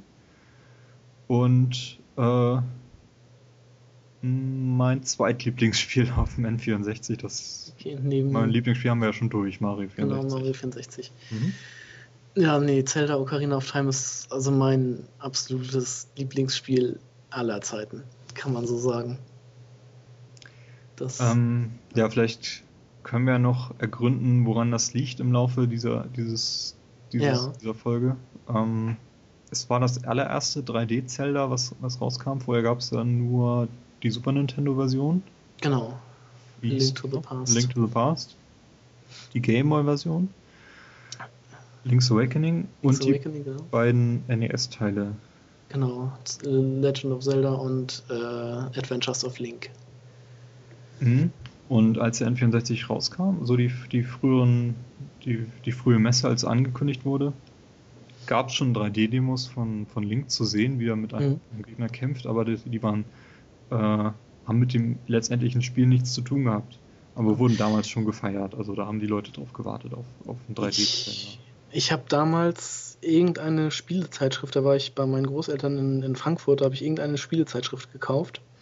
Da waren zwei Bilder drin, wie der junge Link ähm, in irgendwie einfach so einer Wüste steht und mit dem Schwert schwingt. Und da hieß es damals noch, irgendwie da war zur Story noch gar nichts bekannt. Da hieß es nur irgendwie, das ist Links Sohn und er wurde, ähm, der, der ist irgendwie böse geworden oder wurde vom, vom Bösen ähm, übernommen und man muss ihn da irgendwie wieder auf die gute Seite kriegen. Mhm. So, das, das war ganz, ganz früher irgendwie in so einer Zeitschrift mal so geschrieben, wo ich mir dann auch schon dachte, oh, das wird bestimmt total toll. Aber das war halt auch schon die Grafik, wie sie dann im, im, äh, im äh, zum Schluss dann halt auch war, so wie das Spiel dann rausgekommen ist. Ja, damals gab es ja noch dieses Club Nintendo Magazin, wo das Spiel auch recht intensiv gehypt wurde. Ja. Und ich glaube auch davon profitiert hat, dass Nintendo das halt international selber halt auch gemacht hat. Also das Nintendo Magazin in den USA ist ja jetzt gerade erst eingestellt worden, glaube ich. Mhm. Also vor ein paar Wochen erst. Und also es gab auch eine ganze Reihe Comics, wo das Spiel dann richtig, richtig wirklich gehypt wurde und die, die Story vom Anfang halt den Spielern vertraut gemacht wurde. Genau, das. Also es war wirklich was, was Besonderes. Verlinken wir hier auch nochmal. Mhm, also wir haben da äh, eine Website gefunden, wo die Comics alle eingescannt worden sind. Genau. Und also ähnlich wie cultpower.de. Äh, da habe ich das leider nicht gefunden. Aber wir haben, da, haben das gefunden und werden das auf jeden Fall in die Shownotes reinstellen. Genau.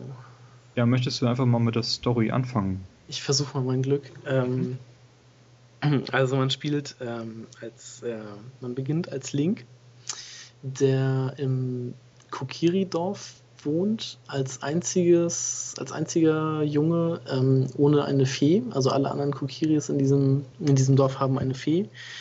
Ähm, eines Tages bekommt man vom Dekubaum. Der Dekubaum, der wacht über diesen Kokiri-Wald. Ähm, genau, das ist so der weise alte Baum, der da irgendwo genau. am Rande steht. Genau, äh, von dem bekommt man eines Tages eine doch noch eine Fee zugesandt, also im Alter von sieben Jahren, meine ich. Sieben mhm. Jahre alt ist der, genau. ist Link da. Ähm, und diese Fee, also durch, mit dieser Fee ruft der Dekobaum Link halt zu sich. Ähm, denn der Dekobaum wurde mit einem Fluch belegt und den gilt es nun zu brechen. Das heißt, man betritt, man geht in den Dekobaum und das ist dann halt schon der erste Dungeon, den man da bestreitet. Ähm, und stellt dann halt fest, dass, dass der Dekobaum von einem Spinnenparasiten befallen wurde den man vernichtet und daraufhin ähm, erzählt einem der Dekobaum einem, dass, äh, dass das Böse über die Welt kommen wird in Form von äh, Ganondorf, einem Gerudo-Krieger. Und äh, der Dekobaum gibt einem die Aufgabe, das ähm, Master-Schwert an sich zu nehmen und äh, um das zu bewerkstelligen, braucht man drei, äh, was sind das, Edelsteine? Genau, das ist der Stein des Waldes. Den kriegt man ja, wenn man den Deko Genau, den Kokiri-Smaragd. Mhm. Äh, den Stein des Feuers und den Stein des Wassers, glaube ich. Genau, den Zora-Saphir und den Gerudo. Nee, Gerudo? Nein, wie hießen die? Äh, Goron-Opal. So. Mhm, genau. Die drei Steine, die benötigt man. Ähm, mit dem ersten Stein im Gepäck begibt man sich zum Schloss Hyrule, wo man auf Prinzessin Zelda trifft, die ähm, auch schon eine Vision von diesen äh, von Ganondorf hatte, beziehungsweise davon, dass Ganondorf äh, böse ist und äh, das Land unterjochen will. Zu dieser Zeit arbeitet, glaube ich, Ganondorf als, als Bote des Königs im Schloss. Ähm, ja, man unterhält sich mit Zelda und wird dann ja, weiter auf die Reise geschickt, die, die anderen beiden Steine zu finden. Einmal im, am Feuerberg und einmal im Reich der Zoras. So ein Wasservolk. Ähm, wenn man die beiden Steine hat, oder alle drei Steine zusammen hat, begibt man sich wieder ähm, in, die, in die Stadt Hyrule, um zur Zitadelle der Zeit zu gehen.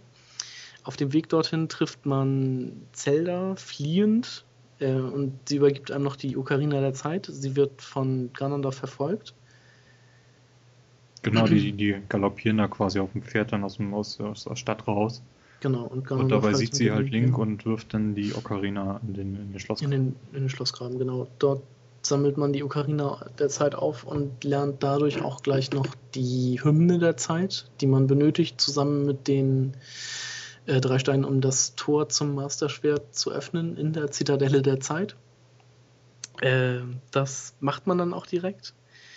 Man zieht dann das Masterschwert aus dem, aus dem Stein, in dem es geruht hat, mhm. ähm, und betritt dadurch das Heilige Land.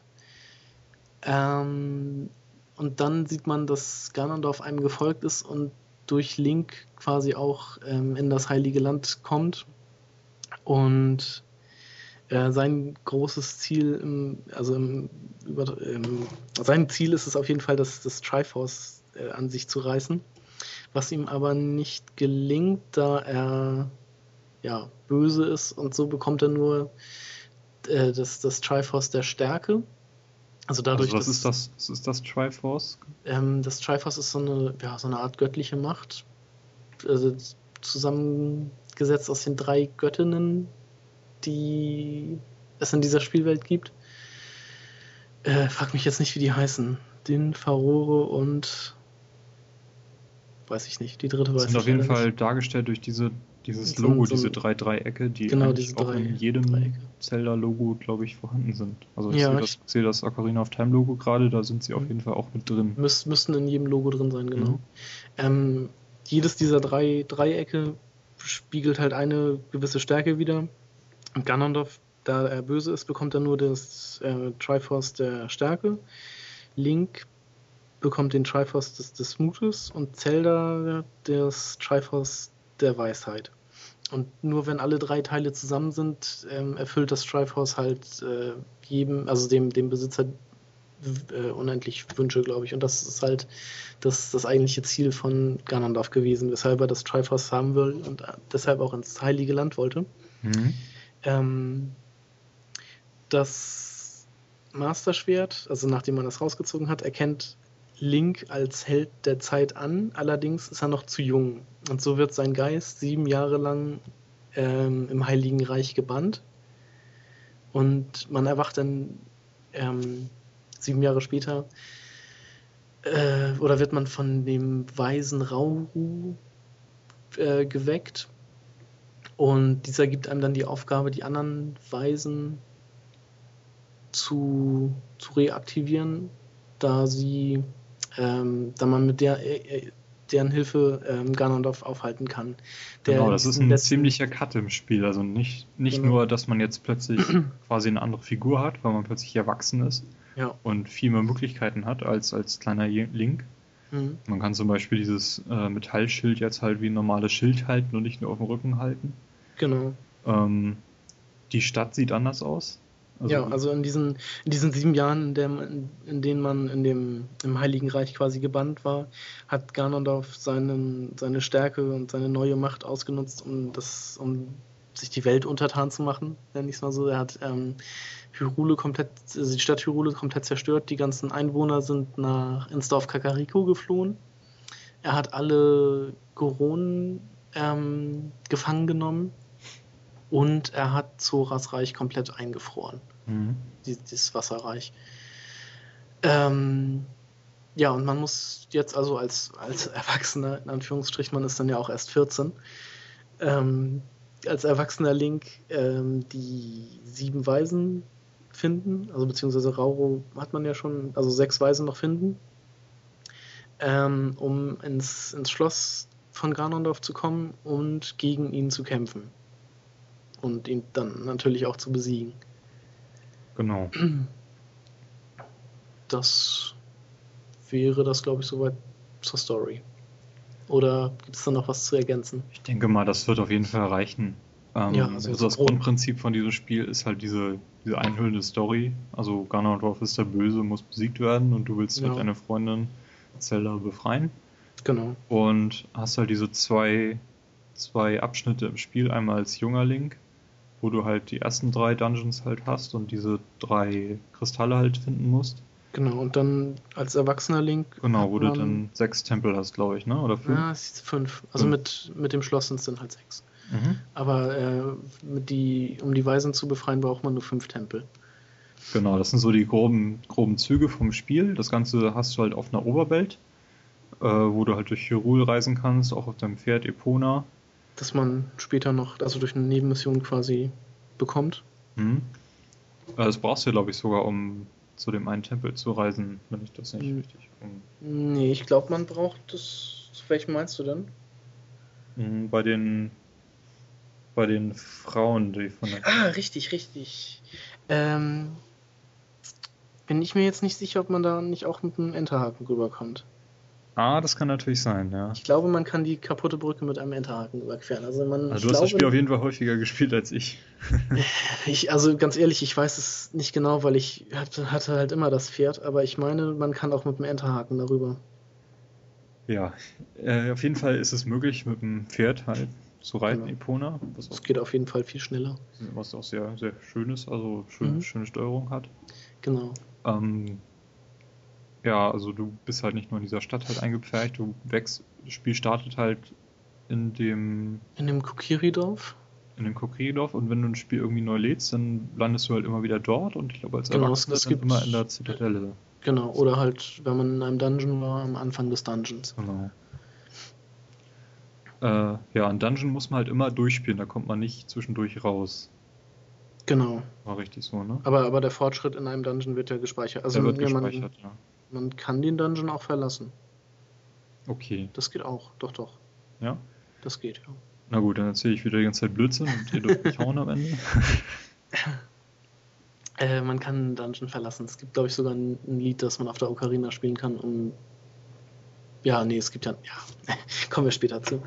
genau. Kommen wir erstmal zur, zur Steuerung. Genau.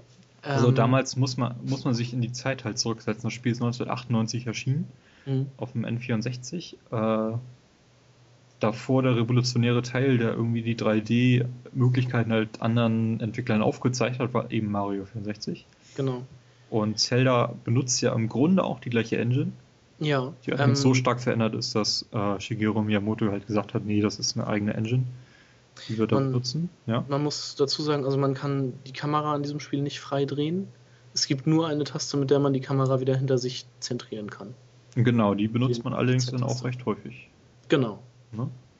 Allein, ähm, weil man damit ja auch schon ähm, Gegner und Objekte anvisieren kann. Beziehungsweise man hat ja eine Fee bei sich, Navi. Mhm. Ähm, diese Fee ist dann halt quasi als, als Indikator dafür, beziehungsweise wenn man ein Ziel anvisiert, dann, dann fliegt die äh, fliegt Navi halt immer um den Gegner rum, sozusagen, oder bei dem Gegner rum. Und man hat den Gegner dann anvisiert und die Kamera fokussiert sich dann auf den Gegner. Genau, so mit Fee meinen wir, das, ist, Ding ist so groß wie ein Tennisball. Ne? Ja, das ist genau. jetzt keine Riesenfee, die die ganze Zeit bei dir rumfängt. Die gibt es auch in dem Spiel, aber die haben eine andere Funktion. nee, also es ist eine kleine Fee und die hat ganz viele Funktionen, äh, was eigentlich diesen Erfindungsreichtum von diesem Spiel halt noch unterstreicht. Ähm, ist quasi so, ein, so, ein, so, eine Art aktiver Cursor. Ja, so ne, also die Fee we wechselt auch die Farben und zeigt dann an, ob sie auf den Gegner aufgeschaltet ist oder so. Ja. Wechselt und, sie da auch schon die Farben? Hm, ich meine ja. Jedenfalls, naja. wenn du sie halt irgendwie einen Gegner, wenn du einen Gegner anvisierst, ist sie halt dort und du genau. tanzt halt mit der Kamera halt immer im Visier, da hast du dich und den Gegner, was, was damals genau. halt nicht, also so nicht bekannt war. Das gab es vorher eigentlich nicht. Genau, das war schon ganz cool. Man verliert halt nie das Ziel aus den Augen. Man weiß immer, wo, wo man hin kann, muss, soll mhm. und wo man angreifen muss. Genau, was heute Standard ist. Genau. Also Gears of War zum Beispiel. ne? ähm, ja, das andere ist, es gibt keine Sprungtaste. Ja. Link springt automatisch, sobald du mit ihm irgendwie am Rand von einer Plattform bist und auf die nächste springen möchtest. Genau. Und das war eben auch, auch neu. Also mhm. mal, selbst die, die alten Super Nintendo hatte, glaube ich, eine Sprungtaste. Da konnte ähm, Link springen. Nee, Super Nintendo nicht. Also da, nee, da konnte man gar nicht springen. Also ich meine, ich habe das mal gemacht. Ähm, ich meine, muss ich mal das? nachgucken. Nee, äh, es gab, es, man hatte auf dem Super Nintendo eine Angriffstaste, eine Renntaste. Ja. Dann das Item und noch irgendeine andere Taste. Oder hatte man zwei Items? Nee, man In welchem 2D-Zelda konnte man springen? Link's Awakening. Und zwar mit der Feder. Da gab es ein Item, mit dem man springen konnte.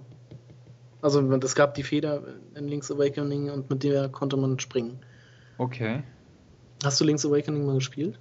Das war das Gameboy-Spiel, ne? Ja. Ja, das habe ich gespielt.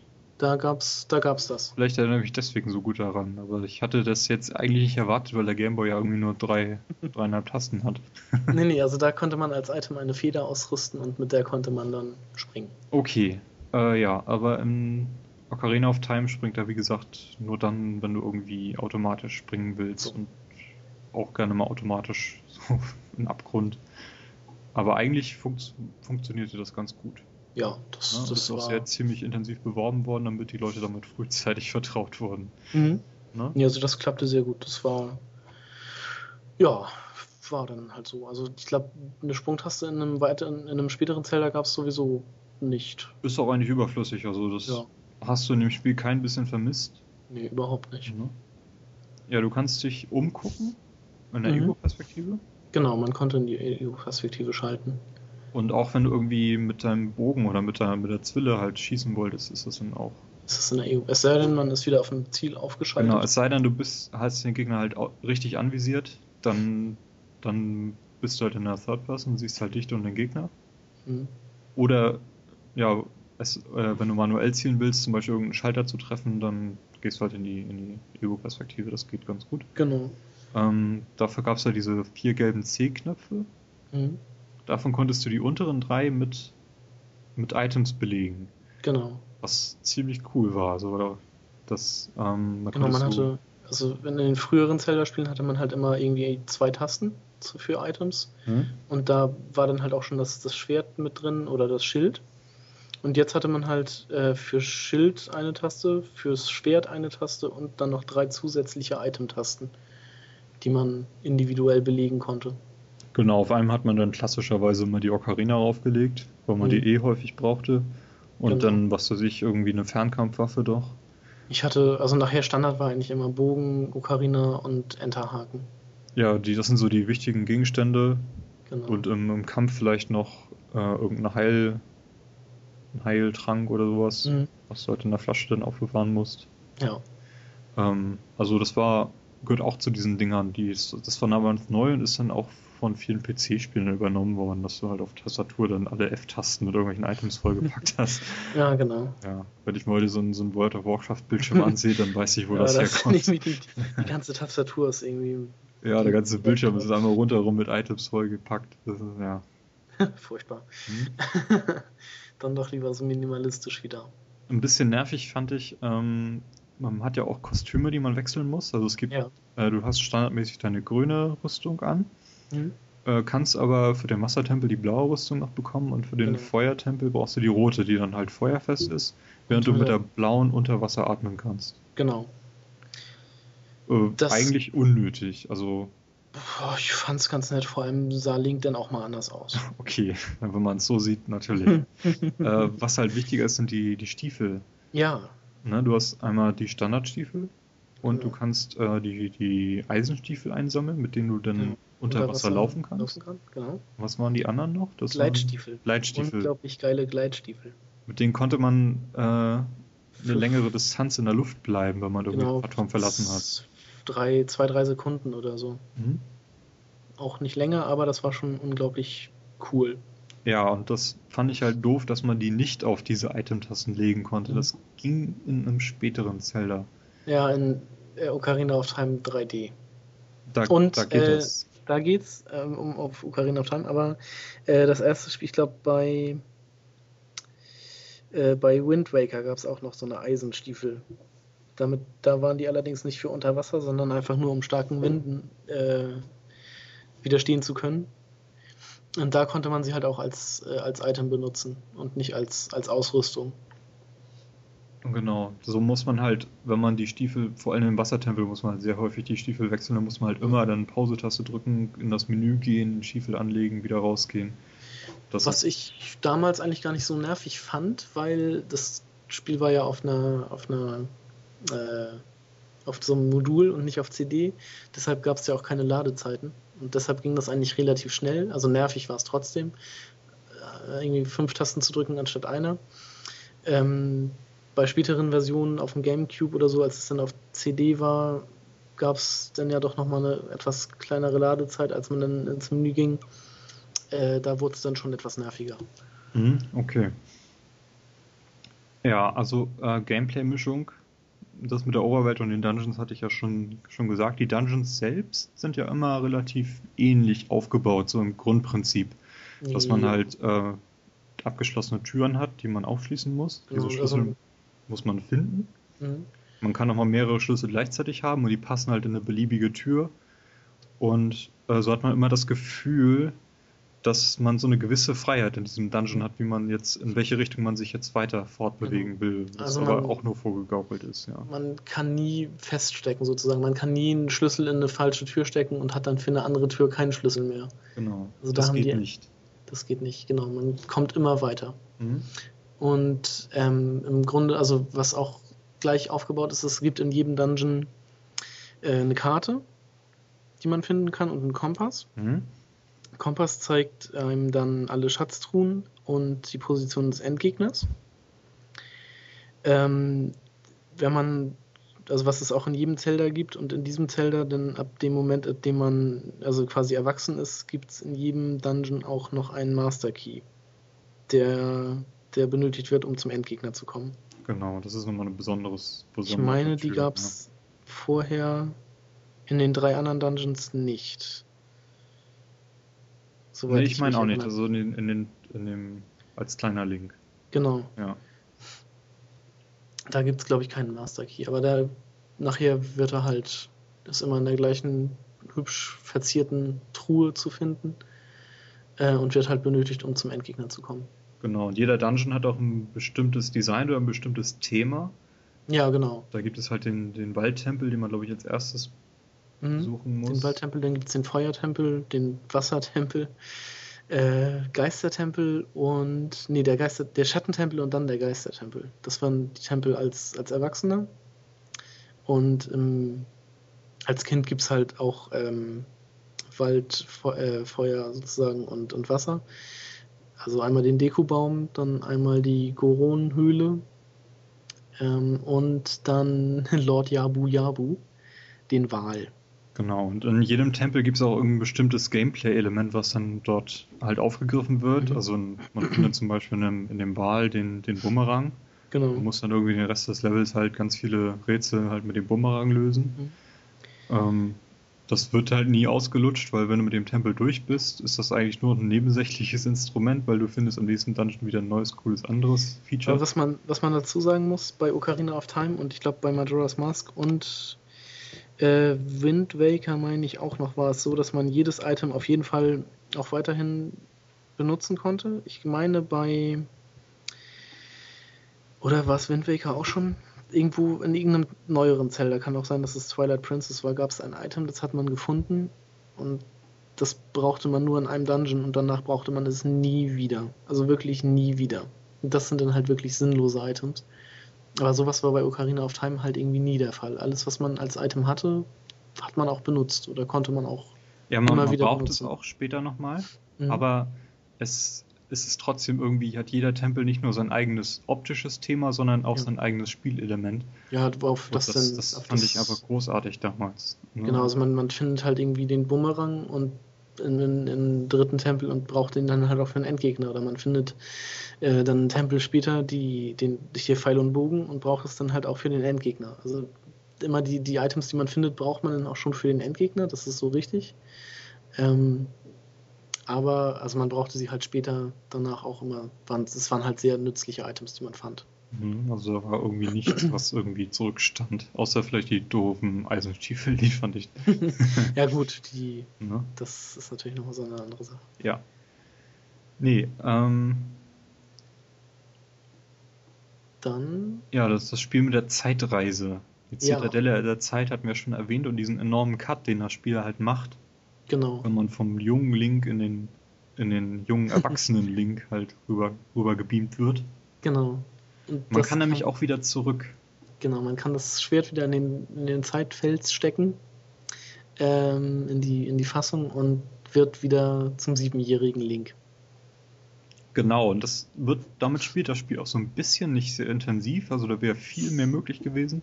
Ja, aber, aber das Spiel war eh groß genug. Schon, das nutzt ja. schon ganz gut. Das nutzt ganz gut. Also Beispiel ist jetzt, es gibt so bestimmte Punkte, diese also bestimmte Löcher in der Welt, so mhm. kleine Löcher, die so, so eine Bodenplatte. Und du fragst sie halt, was mache ich denn damit?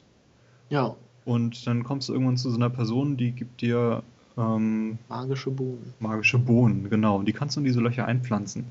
Und wenn du dann sieben Jahre später als großer Link dann dorthin kommst, dann ist dort eine Pflanze gewachsen, an der du nun hochklettern kannst und dann irgendwie neue Gegenstände, neue Herzteile halt finden kannst und sowas alles. Genau. Also hauptsächlich, ich glaube fast ausschließlich sind das alles Nebenmissionen. Ja. Also die, Aber es ist halt ein nettes, nettes Beispiel für dieses Spiel mit der Zeitreise. Ne? Genau. Ähm, und es gibt halt auch so Sachen wie zum Beispiel, ähm, wenn man erwachsen ist und als Kind halt verpasst hat, das äh, Eponas Lied zu lernen, kann man halt in, als Erwachsener äh, Epona nicht mehr, nicht mehr rufen und als, als sein Pferd quasi gewinnen. Also man gewinnt Epona nachher bei einem Pferderennen, da, das, da sie eigentlich ähm, Ganondorf als, als Pferd versprochen war. Und man muss halt als Kind ihr Lied lernen. Das bekommt man von der, von der Besitzerin damals beigebracht. Und da kann man dann halt auch wieder in die, als, äh, in die Vergangenheit zurück und das dann lernen. Oder die, äh, um in den äh, Schattentempel nachher zu kommen, braucht man das Auge der Wahrheit und das bekommt man nur, wenn man das Wasser aus dem Brunnen lässt. Das geht nur, wenn man in der, äh, wenn man in der Zukunft, also als erwachsener Link, in die Windmühle geht und äh, der Windmühlenmensch einem sagt, ähm, ah, damals vor sieben Jahren, da kam dieser kleine freche Junge hier rein und hat einem dieses Lied gespielt. Äh, das bringt er einem dann bei, das Lied, und dann geht man wieder in die Vergangenheit und spielt dann halt als kleiner Link dieses Lied bei der, äh, die, die Hymne des Sturms ist das damals ist das gewesen, spielt man dann halt in der Windmühle und dadurch dreht sich die Windmühle schneller und der Brunnen vor, vor der Windmühle leert sich dadurch. Also das sind dann halt so eine Sachen, die man machen muss. Mhm. Also es ist schon auf jeden Fall ein, ein, wichtiges Spielelement, dieses Spiel mit der Zeit. Genau. Und äh, noch eine Sache, der, ja. der Geistertempel. Der ist aufgeteilt in zwei Tempel. Quasi man muss einmal als junger Link rein und einen Gegenstand für eine bestimmte Person holen und dann wird diese Person entführt und man muss als Erwachsener dann mit dem Gegenstand, den man gefunden hat, wieder in diesen Tempel und die Person befreien. Das war dieser Wüstentempel. Richtig, richtig. Du genau. erinnerst dich? Ja. Was auch schon ziemlich cool war. Ähm, da benötigt man noch dieses magische Auge, um durch äh, die Wüste zu kommen. Genau. Das einzig äh, Schwierige an dem Spiel fand ich, wie man an, diesen, an dieses Auge rankommt. Fandst du? Weil es hat sich für mich damals nicht logisch erschlossen. Äh, es ist das ein halt Gegenstand, halt... mit dem man durch äh, Wände gucken kann, durch bestimmte Wände, die ja. halt dann, dann durchsichtig werden. Ja, okay. Aber allerdings, um da hinzukommen, muss man erstmal durch so eine Wand durch, die halt am Grunde dieses Brunnen, Brunnens ist. Und das habe ich irgendwie nie versucht, einfach mal durch eine Wand durchzugehen. Das ist ja. das einzig unlogische Rätsel an diesem Spiel gewesen. Okay. Also was, was mir irgendwie verschlossen blieb, da musste, ich, musste man mich erst darauf an, an, anstecken, dass, wie das geht. Okay, das Problem hatte ich jetzt zum Glück nicht, aber ich hatte damals auch den Spieleberater, also ich weiß nicht, ob ich da reingeguckt habe oder ob ich da so drauf gekommen war. Ähm, weil ich muss dazu sagen, ich hatte Ocarina of Time für den N64 habe ich es nie selber gehabt. Ich habe es immer bei Freunden gespielt, also von dir oder von Ole. Ähm, Ole. Ole. Genau, hab's, Kennt ihr nicht. Äh, äh, hab's mir entweder ausgeliehen, aber also ich glaube, zu Nintendo 64 Zeiten habe ich es schon irgendwie drei, vier Mal selber durchgespielt, ohne es se selbst je besessen zu haben. Finde ich skandalös. Dafür hast du es danach irgendwie vier, fünf Mal gekauft, kann das sein? Ja, ich hatte da jede, jede Version, die danach von diesem Spiel erschien, hatte ich. Ja. Zweimal auf dem Gamecube, auf der Virtual Console und die 3DS-Version. Genau, können wir ja mal kurz äh, in die Version gehen. Also N64-Version ist klar. Ja. Ähm, auf dem Gamecube wurde das Spiel auf als Bonus-Disc, als Zelda-Bonus-Disc mit dem mit Mario Kart. Mit Mario Kart, mit, mit, mit dem Mario Kart Bundle rausgebracht. Ne? Genau. Das hattest du zufällig. Das hatte ich mir geholt und da war dann diese Zelda-Disc bei, da waren alle Zelda-Spiele drauf bis Majora's Mask. Ja, und bis und, auf die Super Nintendo-Version. Ja, die war da auch nicht bei. Ne? Schade eigentlich, genau. Ja. Ähm, und eine Demo zu Wind Waker war dabei. Ja. Dann gab es eine weitere, die bei, Wind, bei, bei einer Limited Edition, glaube ich, von Wind Waker dabei war. Oder bei allen Wind Waker Spielen? Ich weiß es nee, nicht. Nee, das genau. war die Limited und du konntest sie aber auch bei Nintendo selber gegen Bonussterne. Okay. Dann habe ich mir dann habe ich mir die Limited geholt. Ich glaube, ich habe mir die irgendwie bei, bei eBay gekauft oder so. Ähm, da war dann einmal Wind Waker und eine Zusatzdisc mit Ocarina of Time und äh, Master Quests. Master Quest. Genau, Master Quest ist damals neu erschienen. Mhm, das genau. ist einfach nur eine, eine schwierigere Version von Ocarina of Time. Genau, also die Oberwelt und alles ist gleich, nur die Dungeons sind etwas umgestaltet. Und schwieriger gemacht worden, ja. Die Endgegner sind auch gleich stark geblieben. Genau, also die, die Räume sind auch alle gleich, nur die, das, was in den Räumen ist, wie Gegenstände angeordnet sind, Rätsel sind halt anders und schwerer. Ja. Ähm, dann gab es Ocarina of Time noch für die Virtual Console. Für mhm. Wii. Da genau. habe ich mir das dann auch nochmal geholt. Und äh, mit meinem 3DS, den ich inzwischen auch nicht mehr habe, aber da habe ich es dann auch gespielt. Wobei da ist das Spiel richtiges Remake. Genau, also es ist, ist grafisch äh, aufgewertet. Komplett grafisch 3D. aufgepumpt und du hattest ja schon erwähnt, man kann jetzt eben die Stiefel auf die Aktionstasten halt legen. Ja, genau, da gab es ja? nochmal ein extra Feld. Ja, nee, doch, doch, ja. genau, auf die Aktionstasten. Genau. Gut. Ähm, die Ocarina, die im Titel steht, ist ein weiteres sehr, sehr wichtiges Spielelement. Genau. Also man bekommt die erste Ocarina, sobald man aus den, den Kokiri-Wald verlässt. Den, den Dekobaum halt, halt erlöst hat oder ja. erst gestorben ist, wie man das sehen möchte und halt rausgeht von, von einer Salia. Salia, genau, hieß die auch. Da von einer anderen Kokiri. Die, die Feen-Ocarina. Mhm, das ist die kleine Ocarina. Mhm. Ähm, und dann das erste Lied, was man lernt? Salias Lied. Das nee, Blödsinn, Zeldas Wiegenlied. Zeldas Wiegenlied, genau. Ist das das erste? Ja. Ich glaube, das ist auch das, das wichtigste Lied im ganzen Spiel, also es ja. wird häufiger benutzt. Mhm. Und äh, ja, wenn man die Ocarina anlegt, kriegt man so Notenlinien auf dem Bildschirm angezeigt und kann dann Noten spielen mit den vier C-Tasten und A, glaube ich.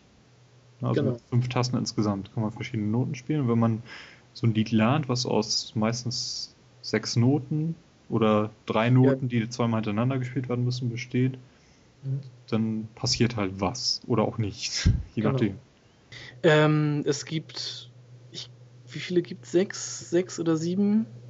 Äh, sieben, glaube ich. Sieben Standardlieder, mit denen, ja, also so Sachen wie zum Beispiel äh, äh, ja, Zeldas Wiegenlied, mit der man sich, mit dem man sich als äh, Abgesandter des, des Königshauses äh, ausgeben kann oder ausgibt, mit der man im Wasser, Wassertempel, äh, Wassertempel die, die, den Wasserstand verändert, zum Beispiel. Dann gibt es so was wie zum Beispiel Eponas Lied, um das Pferd zu rufen. Genau, das hattest du ja vorhin schon erwähnt. Genau. Oder die, die Hymne der Sonne, ich glaube, die hieß Hymne der Sonne, äh, Tag-Nacht-Wechsel herbeizuführen. Genau, das haben wir noch gar nicht erwähnt. Also das Spiel hat tatsächlich einen Tag-Nacht-Wechsel. Man Richtig. kann auch zuschauen, wie der Mond und die Sonne halt über den Himmel ziehen. Genau, das dauern, dauert zehn Minuten. Mhm. Nee, fünf, weniger. Müsste weniger Das geht relativ schnell, ja. Und man ja. kann das eben beeinflussen durch dieses, dieses das Lied. Lied ne? Genau, und ähm, da kann man noch zu sagen, nachts äh, tauchen so Skelettwesen auf der großen Ebene äh, auf, die einen dann auch attackieren, die tagsüber natürlich nicht da sind. So ein bisschen wie bei Minecraft.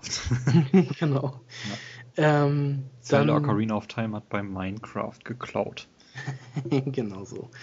Ähm, was gab es dann noch? Zum Beispiel, ach so, die, die Hymne des Sturms, mit der man es regnen lassen konnte.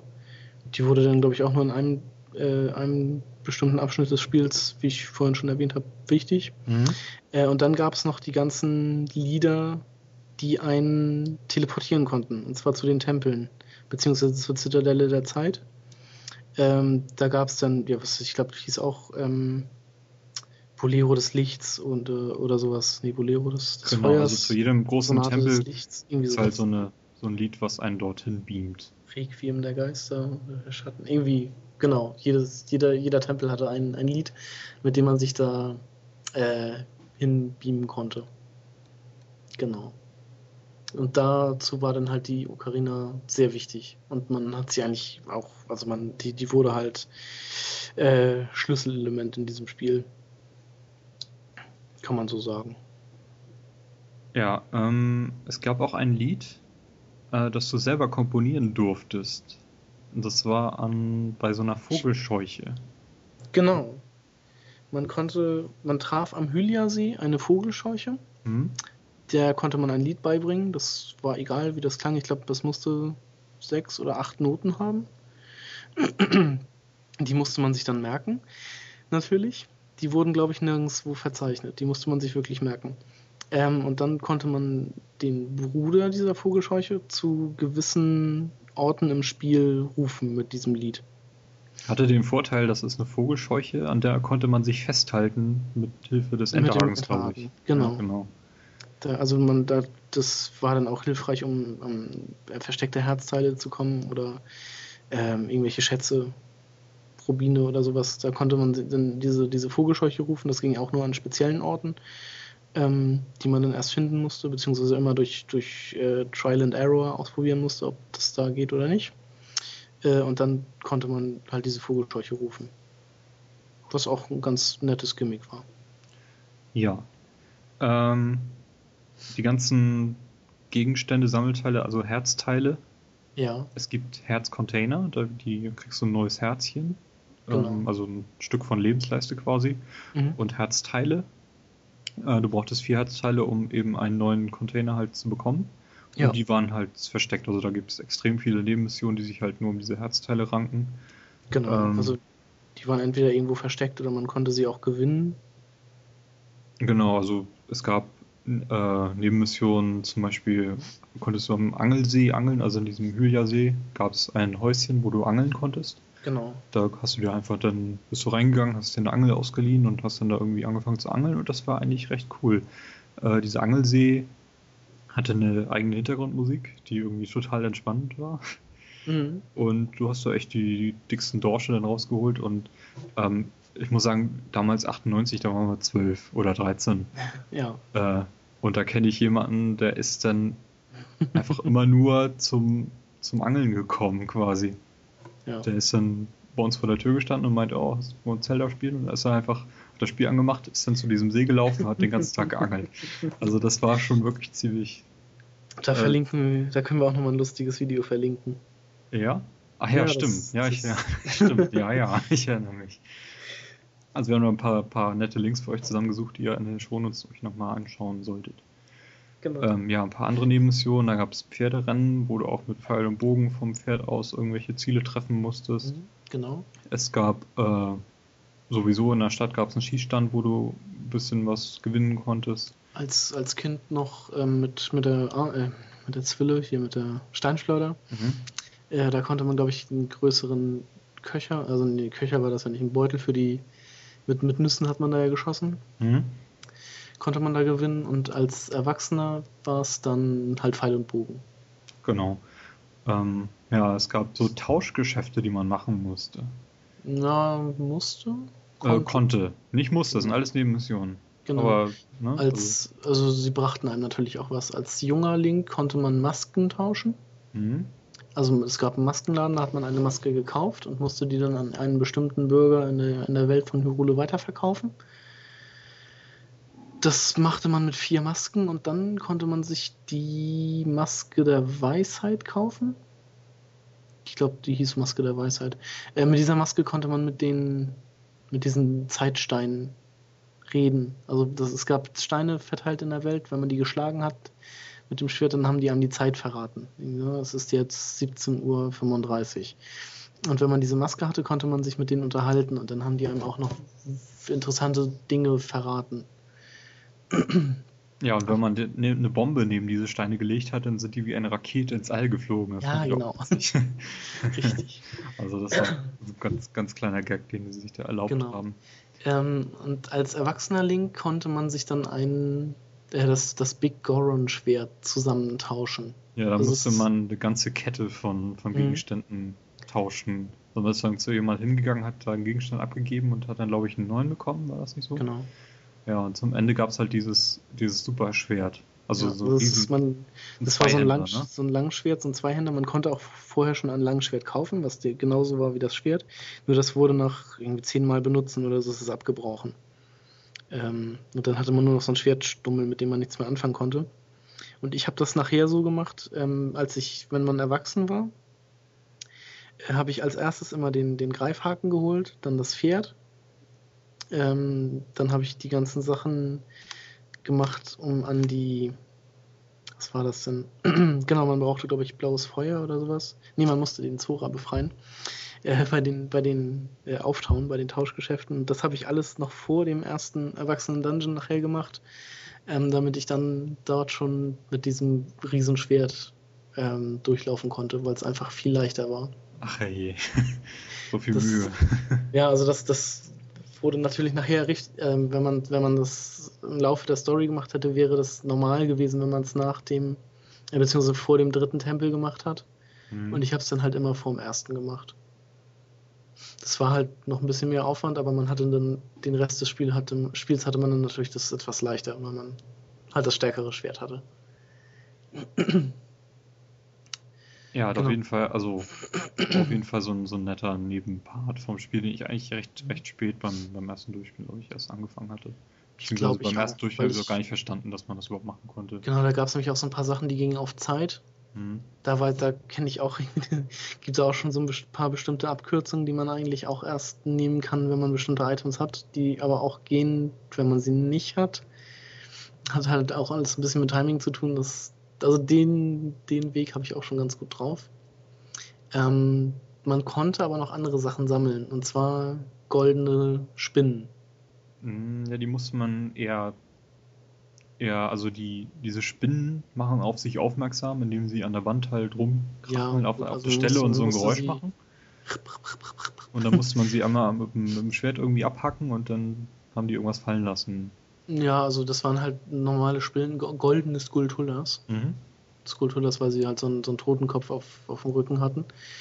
Ähm, und wenn man die besiegt hat, dann ließen die, hinterließen die halt einen, äh, ja, so einen goldenen Totenkopf, den man sammeln konnte. Genau, sowas war das. Und davon gibt es 100, 100 Stück, Stück, im Spiel versteckt. Genau. Ja, also so und eine Art GTA Taubenabschießmission. Genau. Und es gibt in Kakariko, dem Dorf, gibt es ein Skulpturhaus, in dem verfluchte Menschen wohnen, also zehn, zehn glaube ich sind es? Nee, weniger. Hat man die erste Belohnung nicht nach. nach also man, man kriegt, glaube ich, bis 50 sind es 10er Schritte. Mhm. Und dann kommen, glaube ich, nochmal zwei. Also 75 oder 70 und 100 halt. Und dann kriegt man jedenfalls irgendeinen Gegenstand, wenn man da 10 Totenköpfe abliefert. Dann genau. gibt's dann kriegt man eine größere, größere, einen größeren Geldbeutel. Mhm. Dann irgendwie nochmal ein Herzteil, meine ich. Diesen, dann gibt's, bekommt man diesen Rumble-Stein. Ach, den gab es auch da, richtig. Den gibt es auch da. Und nachher kriegt man, glaube ich, nochmal eine größere Geldtasche. Und ich weiß nicht, was man bekommt, wenn man alle 100 hat. War das nicht? Die hatte ich Nein, nie. Gut, weiß ich jetzt auch nicht. Die hatte ich dann doch leider nie. Oh. Ähm, ja, wollen wir auf den Rumblestein kurz eingehen? Also wenn ja, man, der Rumblestein sieht halt zufällig genauso aus wie das Rumble Pack, was du optional in deinen Controller reinstecken konntest. Gab es das Rumble Pack nicht sogar später erst als Ocarina of Time? Hm, nee, das war schon draußen. War das schon draußen? Ja, ja. Gut. Naja. Ähm, ja, es ist halt damals dieses neue, der, der Controller äh, rumpelt jetzt vor sich hin, wenn irgendwas los mhm. ist. Äh, und genau das hat dieser Stein halt gemacht. Also es war halt so eine Art Wünschelroute. Genau. Und er fing an, äh, also wenn du den hattest und das Rumble Pack auch, dann fing das an zu vibrieren, wenn du an irgendeiner besonderen Stelle warst, wo du dann zum Beispiel mal eine, Bo eine Bombe auf den Boden legen konntest und dann hat, konntest du ein Loch freisprengen und dann so einen kleinen Bonusraum dann halt. Bonusraum, genau, wo es dann irgendwie Feen gab oder ja. äh, Rubine, irgendwie sowas oder irgendwelche Items, Bomben oder so. Also als ich das Ding aufgesammelt hatte, fand ich es ziemlich cool, aber es war dann doch halt unspektakulärer als es tatsächlich war, weil so viele Orte gab es gar nicht in der Welt. Ja. Und die meisten waren tatsächlich auch in der Nähe der Fundstelle von diesem Stein. Und für mich war es relativ sinnlos, weil ich kein Rumble Pack hatte. Das kommt natürlich dazu, ja. genau. Er müsste aber in den heutigen Spielen immer noch so aussehen wie damals. Ja. Weißt du das? Ich glaube ja. Ich meine, bei der äh, 3DS-Version hatte ich ihn auch und da sah es auch aus wie ein Rumble Pack. Mhm. Haben sie das nicht geändert? Hat der 3DS überhaupt irgendeine Rumble-Funktion eingebaut? Ah, gab es den Moment? Gab es den da überhaupt? Gott, das ist so lange her. Nein, ich glaube, nee, der 3DS hat keine Rumble-Funktion. Na gut. Nee, gut, genau. Was haben wir denn noch auf der Liste? Ähm, ich hätte ja Musik. Ja. Also die Musik ist sehr eingängig. Genau. Ähm, man erkennt sie auf jeden Fall immer also wieder. Also die Titelmelodie kennt man, auch die Musik von, wenn man durch, durch die Steppe von Hyrule halt läuft, sollte mhm. man kennen. Wir werden dir auch im Podcast ein bisschen was davon einspielen. Ja. Ähm, ja, also es, du hattest glaube ich sogar die CD, die war als Abo-Beilage damals ja, ich hatte zwei, zwei CDs sogar. Ich hatte eine zu Ocarina of Time und eine zu Majora's Mask. Die gab es als ja, Abo-Special von der Club Nintendo. Nee, Moment. Ja, das war die Club Nintendo. Da gab es häufiger so CDs, wo, wo was drauf kriegte, war. Aber ich bin mir jetzt nicht sicher. Ich glaube, ich hatte nur die. Nee, ich hatte zwei. Hatte ich zwei? Gab's ist ja auch egal, es gibt sie. Und ja, man kann natürlich. das auch, glaube ich, bei Amazon kaufen. und wir verlinken jetzt auch weil das gerade ziemlich aktuell ist, äh, die, das 25-jährige Jubiläum von Zelda. Genau, das Orchestra. Da gab es dieses Or Orchestra, mhm. dieses Anniversary Orchestra. Und da habe ich, das habe ich mir in Vorbereitung auf diesen Podcast auf YouTube angehört. Das ist, glaube ich, 45 Minuten lang. Ja. Ähm, kann ich sehr, sehr empfehlen. Also das ist wirklich schön orchestral eingespielt und ähm, sollte ich vielleicht auch mal als MP3 irgendwie auf mein, auf mein iPhone aufpacken. Genau. Ja, das 3DS Remake, gibt es da eigentlich noch irgendwas zu sagen? Also das Spiel war auch mit Master Quest zusammen. Genau. Und du konntest auch die, die Endbosse alle Ja, so, so ein Boss-Rush-Modus. Ja. Wenn man es einmal durchgespielt hat, konnte man das auswählen. Gab es da sonst noch irgendwas Neues, was sie da verändert haben? Nee, also durch den Touchscreen war das, das Interface halt ein bisschen anders. Ich glaube, es gab nur noch zwei Items, die man auswählen konnte, plus. Äh, doch, nee, es gab drei Items. Ähm, äh, man konnte halt als Neuerung die, die Stiefel jetzt als, als Item benutzen und nicht mehr das Menü anwählen. Genau, aber ansonsten ist halt die Grafik halt wirklich, wirklich, wirklich. Ja, die Grafik haben sie echt, echt hübsch, worden, ja. hübsch überarbeitet. Hm, ich habe mir noch notiert, was zur Zensur. Ja. Und zwar gab es in der ersten Version, in der Release-Version vom Spiel, gab es beim Kampf gegen Ganondorf, hatte der noch rot geblutet. Mhm, das wurde durch grünes Blut ausgetauscht. Genau. Dann gab es in einem Tempel ein Musikstück, was verändert Feuer, wurde. Im Feuertempel. Mhm. Ähm, das, ich weiß jetzt nicht mehr genau, was gesungen wurde. Das hatte irgendwie so einen islamischen, einem islamischen Musikstück sehr geähnelt und das wollten sie halt vermeiden, dass es da irgendwelche, ja. welche Kritik gab. Das hat sich, glaube ich, nicht bestätigt. Ähm, es gibt ein Video auf Game Trailers, dieses Pop Fiction. Wo man sich das anhören kann, ne? Genau, also da, da klären die das, ob das äh, Gerücht oder Wahrheit ist. Ja. Ich, es kommt halt immer auf die, auf die, äh, auf die Zelda-Version an, die man von dem Spiel hat. Ja, genau. Und ähm, ich kenne das nur so, weil ich die N64-Version wirklich oft gespielt habe. Ähm, gab es in dem Schattentempel, war es der Schattentempel? Oder wo du mit dem, mit dem Spiegelschild rumlaufen musst? Das ist der Geistertempel. Der Geistertempel, okay. Da gibt es recht viele äh, Objekte, die so ein Symbol mit einem Halbmond drauf haben. Mhm. Ähm, auch das haben sie aus religiösen Gründen in, in, allen späteren Versionen gegen ein anderes Symbol getauscht. Aber ich kenne das Spiel tatsächlich nur mit diesem Symbol, mit diesen Monden. Ja. Und habe damals als Jugendlicher, als ich das gespielt habe, immer noch, äh, habe ich das schon komisch gefunden, warum sie das benutzt haben. Auf dem Spiegelschild war es doch auch direkt drauf, mhm. dieses. Ja. Genau. Das ist mittlerweile, also in allen anderen Versionen ist das nicht mehr, nicht mehr so. Ja. Ja, ähm, die Entwicklungsgeschichte von Ocarina of Time ist eigentlich auch recht kurz, aber interessant.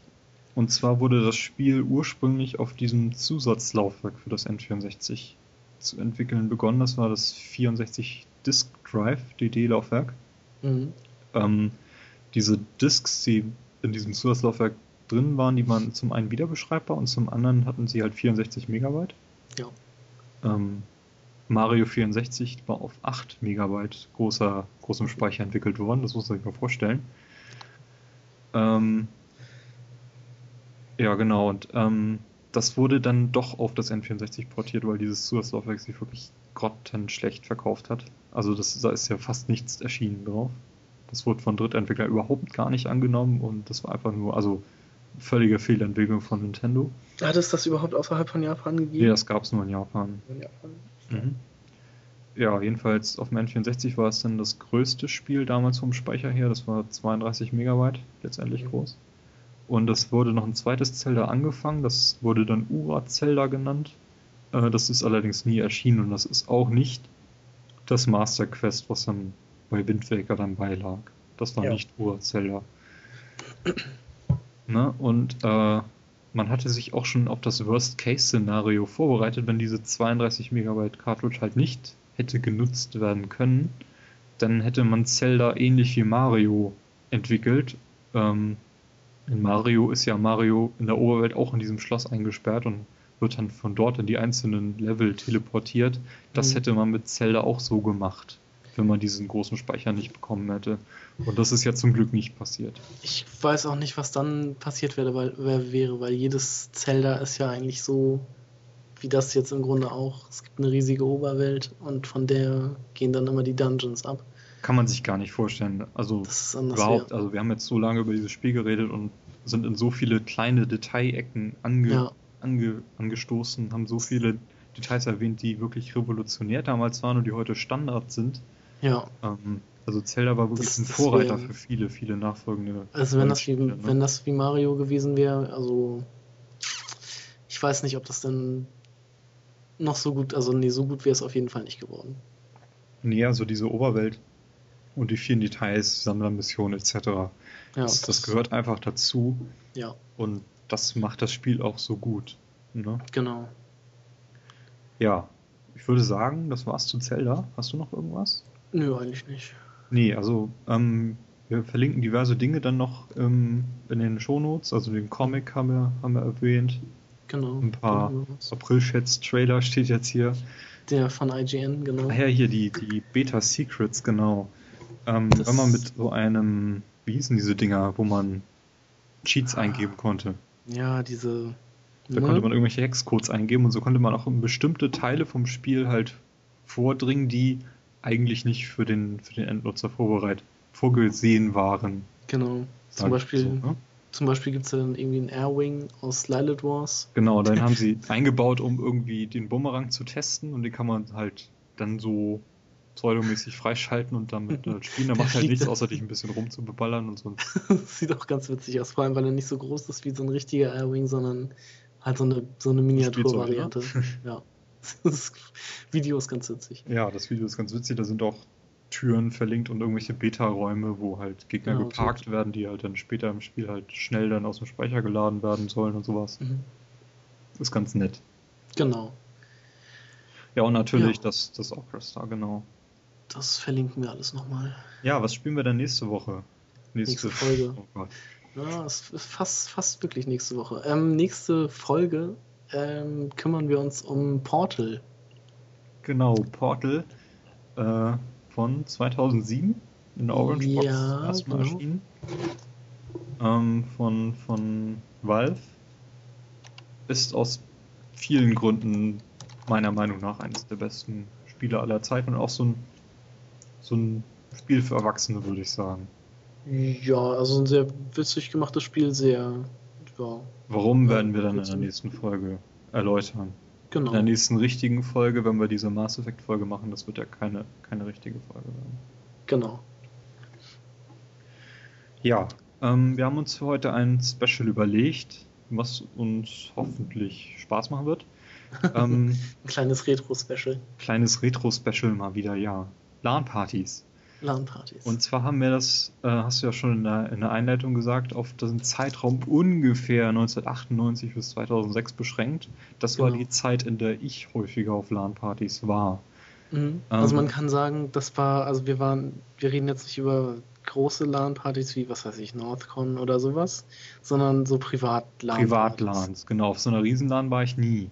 Ich war letztes Jahr mal auf der neu gegründeten Sprottenlan in Oster in Westerrandfeld. Westerrandfeld? Mhm. Ja. Wie viele Teilnehmer waren da so? Äh, 120 Leute. Ja gut, das ist ist das schon ja, eine große LAN? Das ist eine große ja, ah, ja, würde ich schon sagen. Kann man so sagen. Und nächstes Jahr, also wir haben ja in der Firma einen Clan, die Hodenklemmen. Mhm. ich frage mich nicht, warum wir so heißen. Ähm und mit denen sind wir da eigentlich immer, die waren jetzt dieses Jahr auch wieder da. Ich hatte da keine Zeit. Ähm, das war jetzt vorletztes Wochenende gewesen und nächstes Jahr wollen wir nochmal zur NorthCon wahrscheinlich. Ähm, weil es ja gerüchteweise so heißt, dass die NorthCon auch eingestellt wird, weil es sich nicht mehr rentiert. Aber die NorthCon ist in unseren Kreisen ja doch schon ein ziemlich bekannter Name für eine LAN. Ich ja. weiß nicht, wie weit das ausstrahlt nach Deutschland. Wenn ihr uns jetzt von München aus hört, vielleicht kennt ihr damit nichts anfangen, aber. Ich weiß nicht, also es ist ja schon eine der größten LANs. Ja, ich meine auch, dass sie schon ziemlich bekannt ist, mhm. sagen müsste. Also da werden wir auf jeden Fall nächstes Jahr mal hin. Aber das soll nicht Thema des Specials sein. Wir nee. kümmern uns jetzt um die Privatlans, die wir genau. damals so gemacht haben. Also ja, wir sind beide 26. Ja.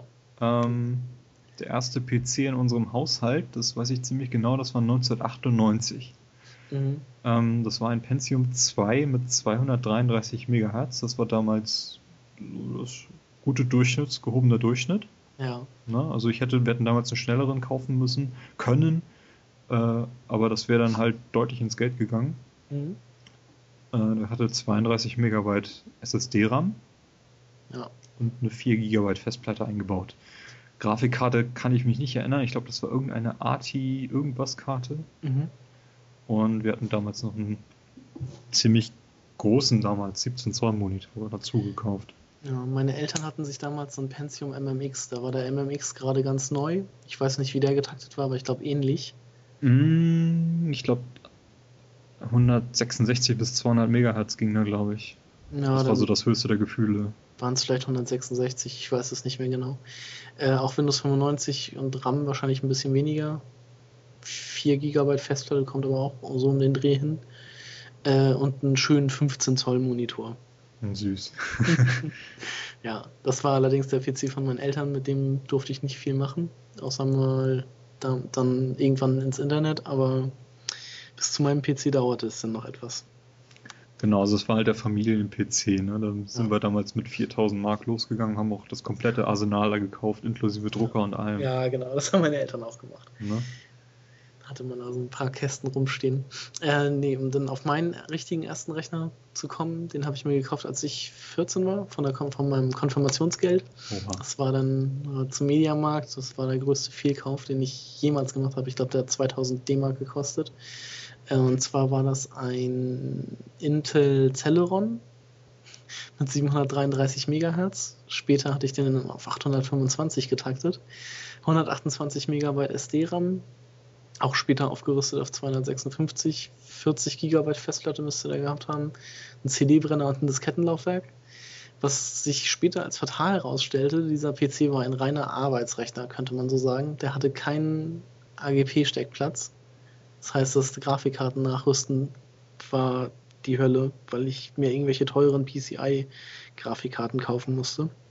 Die ja auch dann nicht wirklich davon profitierten. Ne? PCI nee, war ja doch langsam halt im Vergleich zu dem AGP-Slot. Ja, eben. Und das, also der PC, der war halt ah, furchtbar. Auf dem habe ich dann aber trotzdem angefangen, damals Counter-Strike zu spielen. Das ging. Ja, das muss dann aber auch, wenn, wenn das Konfirmation war, muss das dann zwei Jahre später gewesen sein als der Rechner, den ich gerade beschrieben habe. Ja, also es ist jetzt ungefähr zwölf Jahre her. Zwölf hm, Jahre. Genau, so kommt er hin. Boah, siehst du, dann kommt das ja doch an mit zwei. ja, ja. So, so kommt eins zum anderen. Ja, ähm, zeitgleich zu diesem PC, den wir damals angeschafft haben, habe ich angefangen, die GameStar zu lesen. Ähm, ein bisschen vorher noch, weil der Kauf ja doch ein bisschen länger geplant war.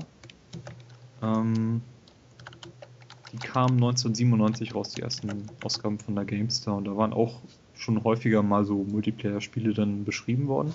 Ja. Damals gab es noch kein, beziehungsweise gab es vielleicht schon, aber es war nicht verbreitet, diese 100 Megabit äh, LAN-Ports, Ethernet-Ports. Wir mussten damals noch den Vorgänger davon benutzen.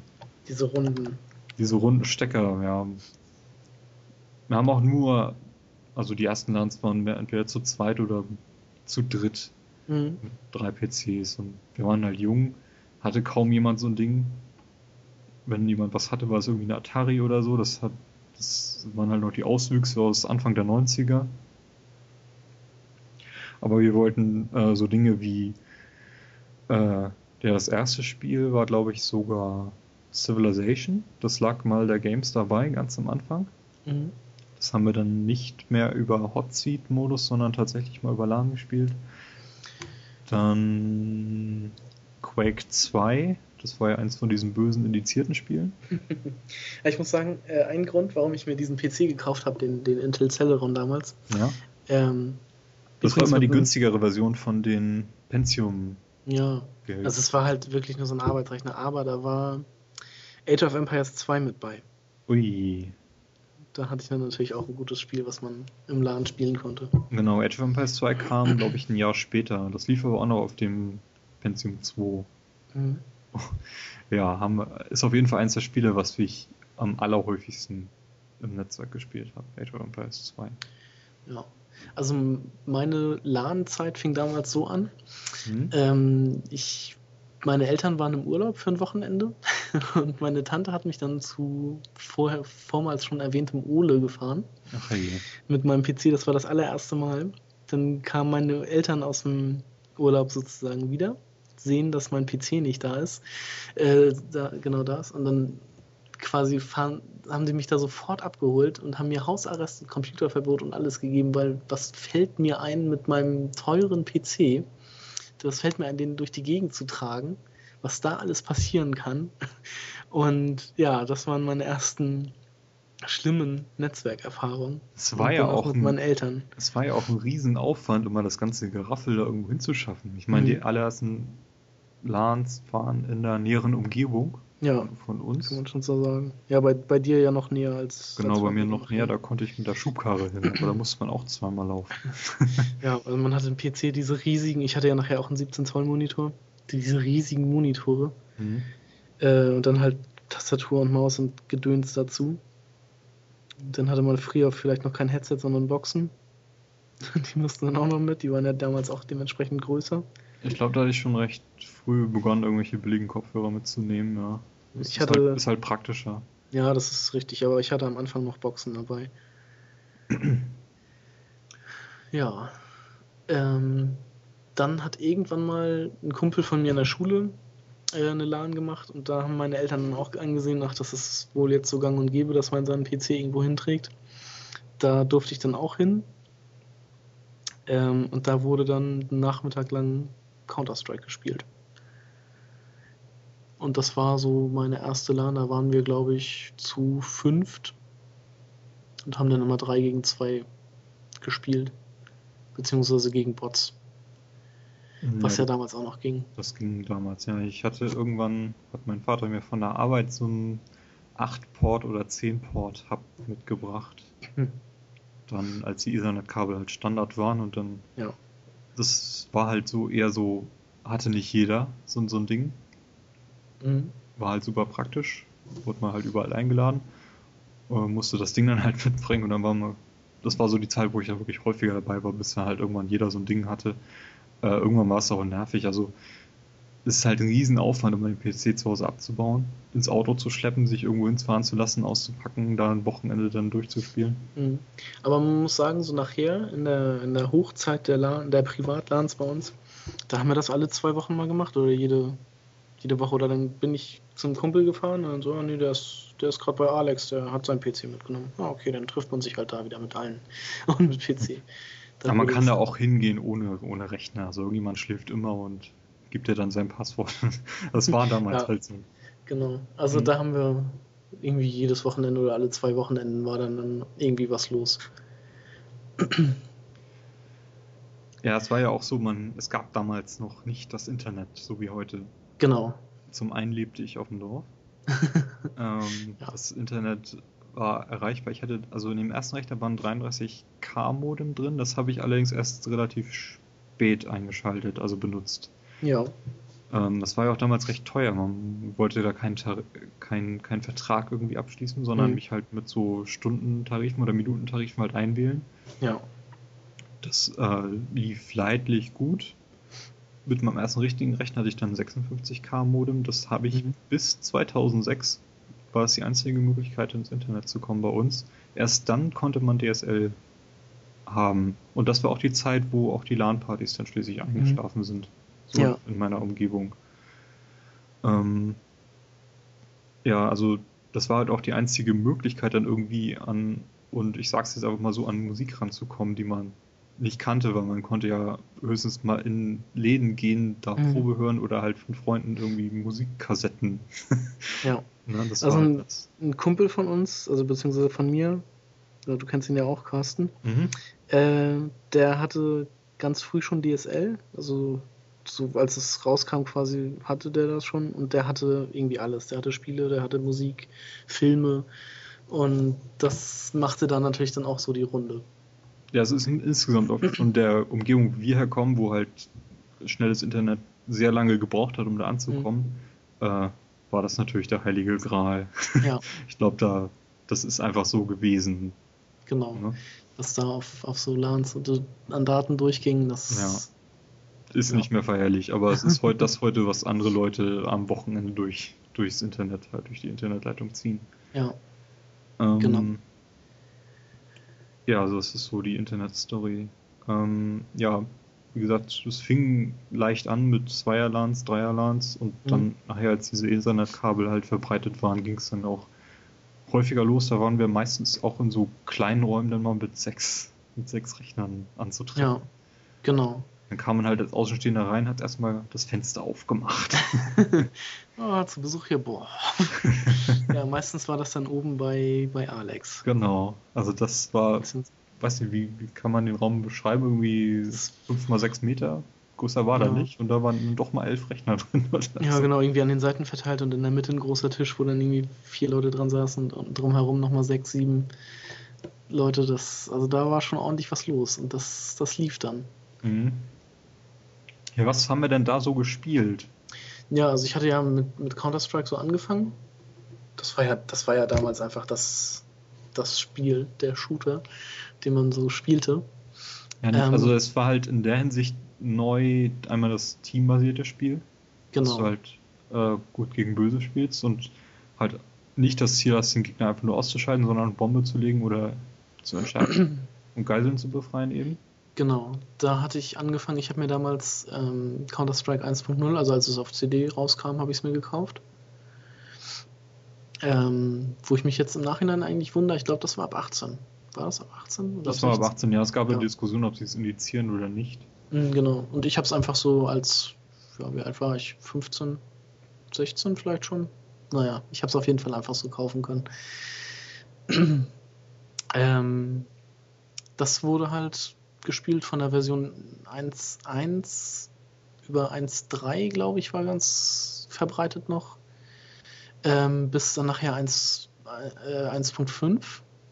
Und als 1.6 kam, war, glaube ich, schon, ebbte das alles schon wieder ein bisschen ab. Da gab es dann andere Spiele, die wir gespielt haben. Ja, ich habe, glaube ich, sogar mit 0.7 angefangen. Okay. Mit der, mit der 0.7er Version. Ja, also ich habe mit 1, also 1.0 quasi angefangen, beziehungsweise auf LANs nachher 1.1 gespielt. Oh, ja, richtig gut war ich eigentlich nie in dem Spiel, aber äh, so bestimmte Namen. Ich sag Dust, Aztec, Italy. Genau, das Ich glaube, die, die sollten jedem was sagen. Genau. Selbst die nicht das Spiel gespielt haben. Wobei man sagen muss, Counter-Strike war nachher auch gar nicht so das, das beliebteste Spiel. Es kam nachher Medal of Honor, ähm, Allied Assault und äh, was wir unglaublich viel gespielt haben, war Call of Duty 1. Also das war dann ja schon so relativ spät dann auch wieder. Ende 2003 kam das, meine ich, raus. Aber das haben wir wirklich zur, bis zur Vergasung dann gespielt. Das war im LAN einfach unglaublich cool. Ähm, das, da habe ich eigentlich selten mitgespielt, weil ich das nicht mochte. Mhm. Genauso wie Viet Cong. Das, das, das war, nicht, war nicht mein Fall. ja, Viet, Viet Cong gab es, um das kurz abzuhandeln, Viet Cong ähm, ja, Vietnamkrieg, da gab es aber einen, so ein Koop-Level. Also da gab es, glaube ich, normalen Multiplayer gegeneinander. Ähm, aber es gab auch ein Koop-Level, wo immer an den gleichen Orten quasi die Gegner lauerten. Ähm, und da haben wir nachher einfach nur versucht, in Bestzeit da durchzukommen. Und das haben wir dann auch nächtelang gespielt. Immer wieder den gleichen, äh, gleichen Level. Das wurde nachher irgendwie schon langweilig, aber man hat halt immer versucht, irgendwie eine Bestzeit daraus zu kriegen. Und irgendwie 25 Gegner oder so musste man töten. Und das haben wir dann im Team immer gemacht. Mhm. Also was bei uns dann noch an Ego-Shootern gespielt waren, war Unreal Tournament. Ja, der erste Teil. Ja, genau, der, der erste Teil von 99 war das, glaube ich, der mhm. gleichzeitig mit Quake 3 rauskam, aber das ja. war, war den meisten irgendwie zu schnell, also das habe ich auch gespielt. Aber Unreal Tournament war halt doch irgendwie das ich glaub, Bessere. Das, das erste, was war das erste, was da rauskam? 2000, also das ist das zweite Nummer nicht. Das 2003 war das? Unreal Tournament 2003, kann das, das sein? Das war der zweite Teil. Mhm. Ich glaube, den haben wir noch relativ oft gespielt. Also, den habe ich schon nicht mehr oft? gespielt. Den, den haben wir halt auch ab und zu mal gespielt. Nicht relativ oft, aber das war halt noch so ein Spiel, das auch gespielt wurde. Mhm. Den ersten Teil haben wir, glaube ich, so gut wie nie gespielt, weil er da dann halt auch schon relativ alt war. Mm, ja, doch, den habe ich haben wir auch recht spät noch gespielt, auch wenn er schon alt war. Mhm. Das hat dem, dem Spiel vielleicht irgendwie keinen Abbruch gegeben. Ähm, Battlefield 1942, wann kam das raus? Um, guck ich gerade mal. Weil das war auch schon mehr in so der, der Spät 2002 oder so? Ja, ja, das war schon. 19. September 2002. Das war schon nicht so intensiv, aber ich weiß, also da, ich erinnere mich an, an lange Schlachten auf äh, Wake Island. Richtig. Doch, da gab es bestimmt, aber das waren nur so vereinzelte Gruppen, wo das, wo das gespielt wurde. Also mhm. das Spiel, also das, das was, ich am, so. ja, was ich am allermeisten im Laden gespielt habe, das war Warcraft 3. Ja. Das war damals dann bei meiner Soundkarte dabei. Da hatte ich es dann original. Davor kursierte das ja auch schon so. Und ähm, Warcraft 3 ja einmal. Ich glaube, wir haben es doch, doch relativ oft sogar gegeneinander gespielt. Aber ähm, Tower Defense kam da ja auch auf.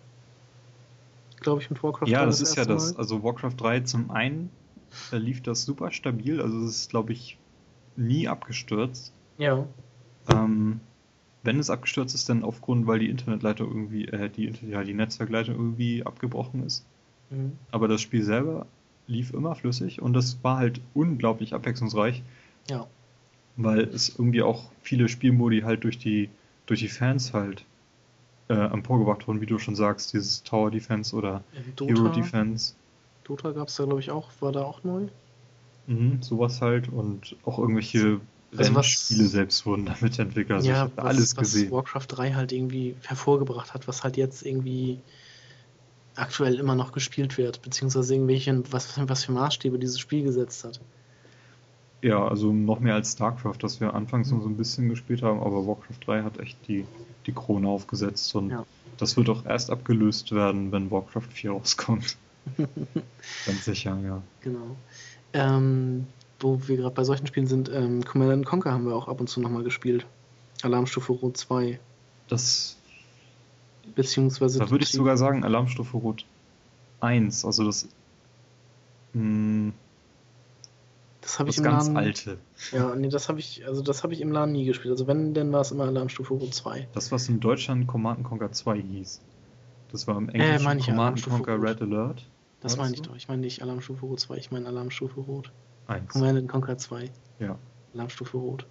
Das war so eines der ersten, das lief sogar Nein, Moment. Pentium 75 MHz. Ich meine, tut mir leid, ich meine doch Alarmstufe Rot 2. Das war das mit Yuri und so. Äh, dieser etwas überarbeitete, grafisch bessere Teil weil äh, Alarmstufe 1 sah ja noch so aus wie der allererste Commander. Genau, das, das war das, was bei uns noch gespielt wurde. Nee, also wir haben dann, ich habe dann schon den Nachfolger gespielt. Mhm. Genau. Ja, ähm, wo habe ich überhaupt gespielt? Also nicht nur, also dieser Pentium 2, 233 Megahertz, der hat natürlich dann irgendwann nicht mehr gereicht. Ja. Da habe ich mir dann einen, wo habe ich das notiert? Einen AMD Adlon 1600 Plus. Das höchste der Gefühle damals, 2001 war das. Das war auch, ich glaube, der, der wurde ja auch überall einfach als der beste Prozessor bewertet, den es gab. Weiß ich nicht, also ein Kollege von mir hat gleichzeitig den gekauft, das waren 1800, meine, glaube ich, war das. Ich, ich meine, glaube so Preis-Leistung war der 1600er immer top. Also ja, wie gesagt, für den, für den Zeitraum damals war das, war das super. Mhm. Da hatte ich dann auch erstmals ein DVD-Laufwerk und eine optische Maus, da muss ich keine Kugeln mehr putzen. Ja. Äh, ich habe, und jetzt oute ich mich mal ganz, ganz stark, ich habe Windows Millennium Edition benutzt. ja, das war bei dem Intel Celeron auch drauf. Mhm, es war die Hölle. Ich weiß nicht, wie oft ich das System neu installieren musste, weil es einfach nicht mehr ging. Mhm. Und ja, eine GeForce, GeForce 2 Ti hatte ich damals. Ja weiß ich noch ziemlich genau, die hatte irgendeine Macke. Und zwar hat die in bestimmten 3D-Spielen äh, einfach irgendwann den Dienst versagt, indem sie hoffnungslos abgestürzt ist und zwar das ganze System runtergerissen hat. Da hatte ich nur noch Striche auf dem Bildschirm. Aber es war nur bei bestimmten Spielen und bei anderen nicht, obwohl die auf der gleichen Engine basierten. Also ich weiß nie, habe bis heute nicht rausgefunden, woran das gelegen hat. Das fand ich ganz witzig bei meiner PCI-Grafikkarte, in meinem Celeron-Ding. Da habe ich irgendwann mal Need for Speed Hot Pursuit 2. Also Teil, Teil 6 oder so. Ich glaube, der mhm. Teil, der nach Porsche kam. Ja. Äh, wollte ich spielen. Äh, und das konnte die Grafikkarte nicht darstellen. Und dann war die ganze, das Auto war normal und die ganze Umgebung war irgendwie äh, rot und dann stand irgendwie immer Insert Graphic, Graphic oder sowas. Und dann so Textbausteine da drauf. Das sah also auch ganz witzig aus. das war so absolut nicht spielbar. Es hat geruckelt wie Sau und die ganze Umgebung war halt irgendwie rot und mit weißen Strichen. Ja. Ähm, das sind ja, so Probleme, mit denen wir damals gekämpft haben. Heutzutage gibt es das, gar nicht. Ja, naja. Ähm, ich habe mir dann natürlich auch noch einen neuen Rechner gekauft, beziehungsweise ich habe quasi meinen Eltern gesagt, hier, kauft mir mal einen neuen Rechner, dann kriegt ihr meinen alten. Und Super Taktik. das hat geklappt. Auf jeden Fall hatte ich dann Adlon, ich meine, ich hatte dann tatsächlich den 1800er ähm, mit 512 MB DDR-RAM, glaube ich. Äh, DVD-Laufwerk, 250 GB Festplatte und irgendeine RT Raiden Radeon äh, Grafikkarte. Und der Rechner, der war damals echt, echt gut. Also konnte man alles schön flüssig spielen. Ähm, und dazu muss ich sagen, ich hatte damals dann auch meine erste optische Maus. Das war eine Logitech MX500. Die habe ich bekommen, als sie rauskam. Und die habe ich bis äh, letztes Jahr noch genutzt. Also die ist letztes Jahr dann endgültig mal kaputt gegangen. Eine also unglaublich gute Maus. Und ich habe mir jetzt den, den Nachfolger davon geholt, die MX518, und mal sehen, wie lange die so durchhalten wird. Ähm, ja, ich habe die Maus, die ich, diese optische Maus, die ich eben erwähnt habe, das war so eine Standard Logitech Maus für Links- hm. und Rechtshänder, die habe ich irgendwann verschenkt. Okay. Weil ich da schon dann auch so eine Logitech hatte. Mittlerweile habe ich eine, die Magic Maus von Apple und das ist für mich die, die angenehmste Maus, die ich je hatte. Ja, als Mac-User ist das natürlich. Nee, also es gibt oh. Leute, die können die überhaupt nicht benutzen, aber und ich war eher auch skeptisch dir gegenüber, aber ich bin, bin hochbegeistert. Die ist nicht zum Spielen geeignet, gar nicht. Ja. Aber die ist halt wunderbar zum Arbeiten, weil man halt diagonal und überhaupt alles über äh, Touchpad scrollen kann. Das ist einfach mhm. super. Aber das ist jetzt nicht das Thema von LAN-Partys. ähm, ja, mein Rechner hatte damals einen extrem lauten Lüfter. Mhm. Und ich habe mich nicht getraut, den mal irgendwie zu wechseln. Äh, ich hatte halt einen ganzen Sommer lang Kirschen verkauft, um mir diesen Rechner zu kaufen. So die Sommerferien lang. Und ähm, habe mich dann nicht getraut, irgendwie diesen Lüfter mal abzubauen und da den mal zu tauschen. Ich habe mir den zusammenbauen lassen von, von so einem lokalen PC-Händler hier. Ja. Und irgendwann bin ich auf einer LAN gewesen und da ging der Rechner einfach aus. Und als wir den dann aufgemacht haben, haben wir festgestellt, dass der CPU-Lüfter abgefallen war. Der war richtig abgebrochen, also nur dieser Propeller. Ja, krass. Und dann musste halt an einem Sonntag versucht werden, auf einer LAN-Party, die halt noch zwei Tage lief, das irgendwie ein verlängertes Wochenende war, äh, so einen Lüfter aufzutreiben und irgendwer hatte gerade zufällig noch einen neuen gekauft, den er sich später einbauen wollte. Und den habe ich dann abgekauft, dann haben wir die, den dann angebaut und dann ging das weiter und er war auch dann so flüsterleise. Das fand ich dann doch. war ganz super toll. Schritte Verbesserung. Ja. nee, und irgendwann hatten wir diese Probleme ja gar nicht mehr. Ich habe dann 2006, als ich bei der Bundeswehr dann meinen Grundverdienst abgeleistet habe, habe ich mir einen Laptop gekauft. Mhm. Und danach haben wir noch so ein paar Laptop-Lans gemacht. Da konnte man dann plötzlich mit dem Fahrrad hinfahren und musste nicht mehr so einen ganzen Wagen ja. voll PC-Krams halt schleppen. Das war super. Das war so ja. die, die letzte Revolution. Danach schlief das alles ein. Alle hatten plötzlich DSL und dann wurde nur noch online gespielt. Mhm. Ja, also wir haben jetzt durch, da muss ich jetzt mal sagen, das kommt zwar außerhalb unseres Zeitraums, aber dadurch, dass ich jetzt äh, in der Firma, in der ich jetzt arbeite und dadurch, dass wir diesen Firmenclan haben, ähm, haben wir in den letzten Jahren in der Firma auch mal zwei, drei LANs gemacht und außerhalb halt auch äh, so, so zwei Privatlans gehabt und wir treffen uns jetzt irgendwie einmal im Jahr, also gehen wir halt auf, auf eine etwas größere LAN, die dann halt nicht mehr privat wäre. Und was spielt ihr da heutzutage so? Ähm, angefangen hat das damals alles mit Call of Duty 4. Mhm. Und das hat sich jetzt halt ausgeweitet. Also COD 4 spielen wir halt immer noch, aber ähm, wir haben halt sonst, ähm, was weiß ich, Dirt 3, Battlefield 3. Ähm, einige von uns spielen jetzt World of Tanks, was für mich irgendwie bisher noch keinen Reiz hatte. Ähm, nee, aber zu, zu Shooter halt meistens. Also Battlefield, Call of Duty. Das, das wird so gespielt bei uns. Ja, also ich hätte es damals cool gefunden, wenn irgendwie vermehrt Rennspiele gespielt worden wären. Mhm. Aber das war nie der Fall, wenn dann mal irgendwie Need for Speed Hot Pursuit. Ja. Ähm, aber sonst, das, das habe ich so ein bisschen damals vermisst. Also Counter-Strike, da konntest du immer Leute für finden. Mhm, genau. Aber Rennspiele, da, wenn dann irgendwie höchstens mal zwei auf so einer, so einer LAN in der Größenordnung von 10, 12 Personen, dann, die dann dabei waren. Ja, und wenn, dann war es halt wirklich irgendwie mal nur so ein, so ein Need for Speed. Ja. Das fand ich damals schon schade, aber kann man nichts machen. Den Spaß hatten mhm. wir auf jeden Fall. Ja, ja, das ist richtig. Gut, dann würde ich mal sagen, war das das unser, unser kleiner Rückblick auf die LAN-Partys von damals. Ich ja. hoffe, ihr hattet auch so viel Spaß wie wir und könnt da vielleicht noch ein paar Anekdoten beisteuern.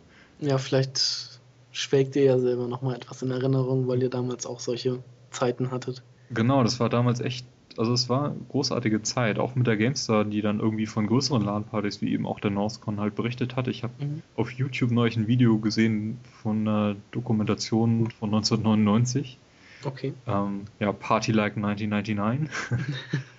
ähm, wo halt äh, so, eine, so eine 4000 Mann LAN irgendwie dokumentationsmäßig begleitet wurde. Das war ganz witzig eigentlich. Ähm, werde ich vielleicht noch mal verlinken, wenn ich das wiederfinde. Ja. Ähm, ich trage das mal gerade ein. LAN GameStar. Gut. Ja, ähm, nächste Folge, nächste richtige Folge vom Play Together Podcast äh, werden wir hier schon mal ankündigen. Da werden wir eine Indie-Game-Marktplatz-Analyse machen. Genau. Also wir haben schon mal angefangen, so ein paar Spiele rauszusuchen, die sehr empfehlenswert sind. Auf dem, ja, auf dem Indie-Game-Marktplatz der Xbox. Zur Xbox, genau. Sollte man dazu sagen natürlich. Ähm, da gibt es wirklich einige Highlights, die wir euch mal ein bisschen vorstellen wollen, falls ihr da nicht so den Überblick habt. Und wenn ihr Tipps für uns habt, für welche Spiele wir dort vorstellen sollen, wollen, dürfen, dann schreibt das doch in die Kommentare oder schickt uns eine E-Mail an kontakt at playtogether-podcast.de. Mhm. Ähm, ja, ich denke mal, werden da schon so schon so ein paar Titel für euch bereit haben und genau. Äh, ja, ich freue mich schon drauf. ne? Ja. Ähm, genau, kommen wir nun zu unserem Pro-Tipp mhm. für diese Folge und damit dann auch zum Ende. Zum Ende des Podcasts, genau. genau. Äh, Timo, was ist denn dein Pro-Tipp? Ja, zum einen äh, eine Zeitschrift und zwar die Retro Gamer. Die Retro Gamer ist eine Zeitschrift, die im englischen Raum sehr bekannt ist. Und äh, es gibt jetzt die erste deutsche Folge. Ja. Die ist von, vom Gamers Global Team übersetzt worden, also Jörg Langer und Co., die früher halt die Gamestar mhm. gemacht haben. Die haben sich tatsächlich ein paar englische Ausgaben genommen und die ins Deutsch übersetzt und auch ein bisschen angepasst. Und ich muss sagen, die ist wirklich sehr gut übersetzt. Ja. Diese Zeitschrift, und das ist dieser kleine Haken daran, kostet 12,90 Euro. Und es gibt halt nur diese eine Sonderausgabe, wo sie testen wollen, ob die halt ankommt. Die ist vom Heise Verlag rausgebracht worden ähm, umfasst 256 Seiten ohne Werbung. Ähm, also in Wirklichkeit sind 260 Seiten. Da sind zwei Seiten Werbung drin, zwei weiße Seiten und der Rest ist komplett nur Inhalt. Ähm, es werden Spiele wie Shenmue, Mega Man und sowas vorgestellt, alte Konsolen, äh, viele Neo Geo, Atari, Arcade und sowas. Äh, die PlayStation wird dort drin vorgestellt mit Highlights und sowas. Ähm, ist sehr, sehr schön geschrieben. Kann man stundenlang drin blättern, wenn man möchte. Das sind wirklich 250 Seiten.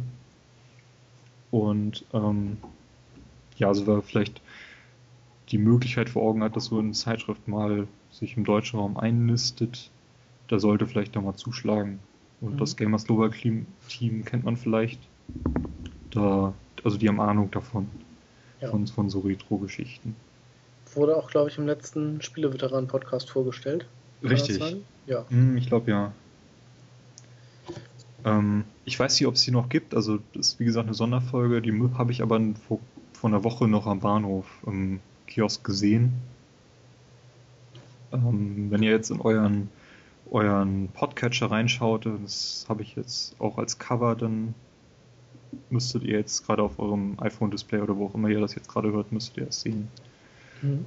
Ja, und das nächste, ähm, ich hatte meine DVD-Sammlung so ein bisschen durchforstet und ein paar Sachen rausgeschmissen, die ich doppelt hatte. Zum Beispiel ein paar Spieler rausgeworfen und wollte die nur loswerden.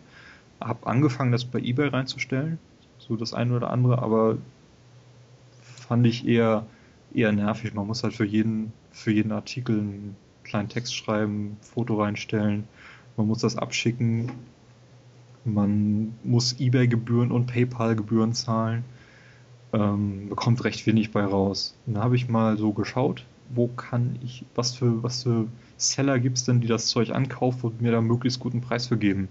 Habe mich ein bisschen umgeschaut und bin bei rebuy.de gelandet. Ähm, bisschen Umweg, die kaufen auch Hardware, so alte Handys an und geben dafür die besten Preise. Und das, die sind halt da irgendwie auf Platz 1 meiner Liste gelandet. Und da habe ich so ein paar DVDs eingegeben, verglichen und die hatten so im Schnitt so den besten Preis. Und das Interessante ist, die haben auch eine App fürs iPhone. Äh, die scannt einfach die Barcodes von den Artikeln, die ihr loswerden wollt, und zeigt euch direkt den Preis an, den Tagespreis. Der variiert auch täglich. Also wenn ihr es einen Tag später dann scannt, dann kann das schon billiger oder schon teurer sein. Ähm, ab 10 Euro wert müsst ihr keine Versandgebühren dafür mehr zahlen. Und ich hatte dann irgendwie so ein paar Xbox-Spiele da reingelegt, war irgendwie auf 45 Euro gekommen. Hab das, äh, hab das dann abgeschlossen über die App. Dann wird euch eine E-Mail zugeschickt, wo ihr euch dann anmelden müsst, wenn ihr noch nicht angemeldet seid. Und da könnt ihr dann den Versandsticker ausdrucken und einen Zettel, den ihr in das Paket reinlegen müsst. Und dann schickt ihr es ab. Drei Tage später ähm, haben die das dann geprüft und die Zahlungsbestätigung gegeben. Und dann könnt ihr euch das Geld aufs Konto überweisen lassen, ohne Gebühren. Und das ging, habe ich jetzt zweimal gemacht, ging super problemlos und kann ich auf jeden Fall weiterempfehlen, wenn ihr euch diesen eBay-Kram ersparen wollt und ein bisschen was verdienen wollt und eure Sammlung ausmisten oder was auch immer. Die ja. kaufen auch Bücher, allerdings sind da die Preise doch recht, recht mies teilweise. Okay. Ja. Was hast du denn, Carsten? Ich äh, habe mir ähm, die Seite Speed Demos Archive archiv.com äh, ausgesucht. Mhm. Und zwar ist das eine Seite, auf der ähm, man äh, Speedruns runter bzw. auch hochladen kann. Und da gibt es zu unglaublich vielen Spielen inzwischen schon, also auch äh, sehr alten Spielen und aktuellen Spielen gibt Speedruns. äh, so ein paar absurde Sachen sind da auch bei, wie zum Beispiel, ich glaube, äh, hier, wie hieß es? Kingdom Hearts 2 in 10 Stunden oder sowas. Kann man sich da auch alles angucken. Ähm, ich glaube, man kann es inzwischen direkt auf der Seite sehen oder per Torrent oder direkt runterladen. Ja, die Seite ist älter als YouTube. ja. Also ähm, die, da gibt es schon ziemlich alte Archive und auch sehr, sehr umfangreich. Also. Mhm. Ähm, man kann das in verschiedenen Qualitäten angucken, also Low Quality, ähm, Middle und High Quality, also HD. Ähm, ja, muss man da sonst noch ja, was sagen? Ja, es gibt Eigentlich. auch Speedruns zu Zelda, die sehr interessant sind. Ja, richtig. Ähm, also haben wir vielleicht vorhin erwähnt, zu, vergessen zu erwähnen. Also da gibt es Speedruns, wo Leute ja, irgendwelche Wege nehmen, die überhaupt nicht vorgenommen, äh, vorgesehen waren, als junger Link irgendwelchen Tempel abschießen, die man eigentlich erst nur als eigentlich nur als Erwachsener schaffen kann. genau, sowas. den Endkampf zum Beispiel. Mhm. Können wir ja sonst auch nochmal bei, beim Zelda-Teil verlinken. Sollten wir machen, ja. Genau. Also wenn, wenn wir das schon erwähnen hier mit ja. die Muskelkalt. Das ist eine schöne Seite. Ähm, ähm, wer Lust hat, sich sowas mal anzuschauen. Gibt es auf jeden Fall immer, also ziemlich absurde Speedruns auch. Ähm, oder halt ganz normal. Also ich meine, ich habe mir den, ich habe mir tatsächlich diesen Speedrun zu äh, Kingdom Hearts zweimal angeguckt, die kompletten 10 Stunden oder was das ist. Hast du gemacht? Ja, das habe ich gemacht. Okay. das ist schon ein bisschen länger her. Da hatte ich noch Schule und äh, da hat man viel Zeit. Ähm, das ist die, die, Seite, die lohnt sich. Also da gibt es echt zu ganz, ganz vielen Spielen gibt's ähm, ja einen Speedrun zu sehen. Metroid mehr, Prime ist auch so ein, so ein Speedrun-Geheimtipp. Genau, also das, es gibt nicht nur einen, es gibt immer mehrere sogar. Es gibt äh, One-Takes oder Parts. Also wo dann halt immer die besten Parts von einem Spiel zusammengeschnitten werden. Die besten Versuche äh, ja, lohnt sich auf jeden Fall mal äh, da vorbei zu gucken. Ja, ich glaube, die haben auch ein Forum, wo über die Speedruns halt diskutiert wird und auch ja, Speedruns genau. vorbereitet werden, wenn da irgendjemand sowas, genau. sowas wagen will, dass halt irgendwie die schlauesten Wege halt zusammengesucht werden von verschiedenen Leuten. Genau. Und die kommen ja auch nicht unbedingt immer von einer Person, die werden auch zusammengeschnitten, wie du schon gesagt hast, aber summa summarum kommt da immer coole Sachen bei raus. Einige Spiele kann man so auch schön mal in relativ kurzer Zeit immer komplett sehen. Mhm. Ähm, ja, Mario 64 in 15 Minuten sowas. Das ist schon ziemlich cool. Ja. Alles da zu finden. Mhm. Jo, dann würde ich sagen, war es das für heute? Ja, das war's für heute. Ähm, wie gesagt, nächste Folge Portal spielen und genau. Indie-Games Indie vorbereiten oder auch nicht. Und äh, wir hoffen, wenn ihr wieder dabei seid. Ja, wünschen weiterhin ein frohes Zocken. Na, auf Wiedersehen. Wiedersehen. Tschüss.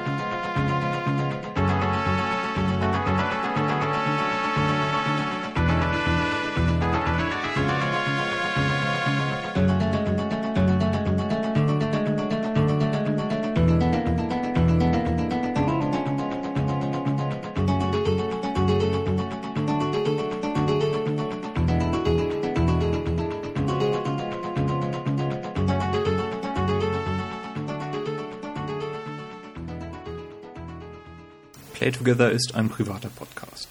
Ihr könnt uns erreichen unter playtogether-podcast.de. Dort findet ihr auch weitere Informationen, zum Beispiel wie ihr uns auf Twitter folgen könnt. Wenn ihr uns unterstützen wollt, könnt ihr dies tun, indem ihr zum Beispiel auf iTunes eine Bewertung gebt, 5 Sterne natürlich, und ein Review schreibt, wenn ihr mögt. Ihr könnt uns flattern oder uns finanziell unterstützen, indem ihr zum Beispiel Amazon einkauft über den Link, den ihr ebenfalls auf unserer Website findet. Vielen Dank und bis zur nächsten Folge.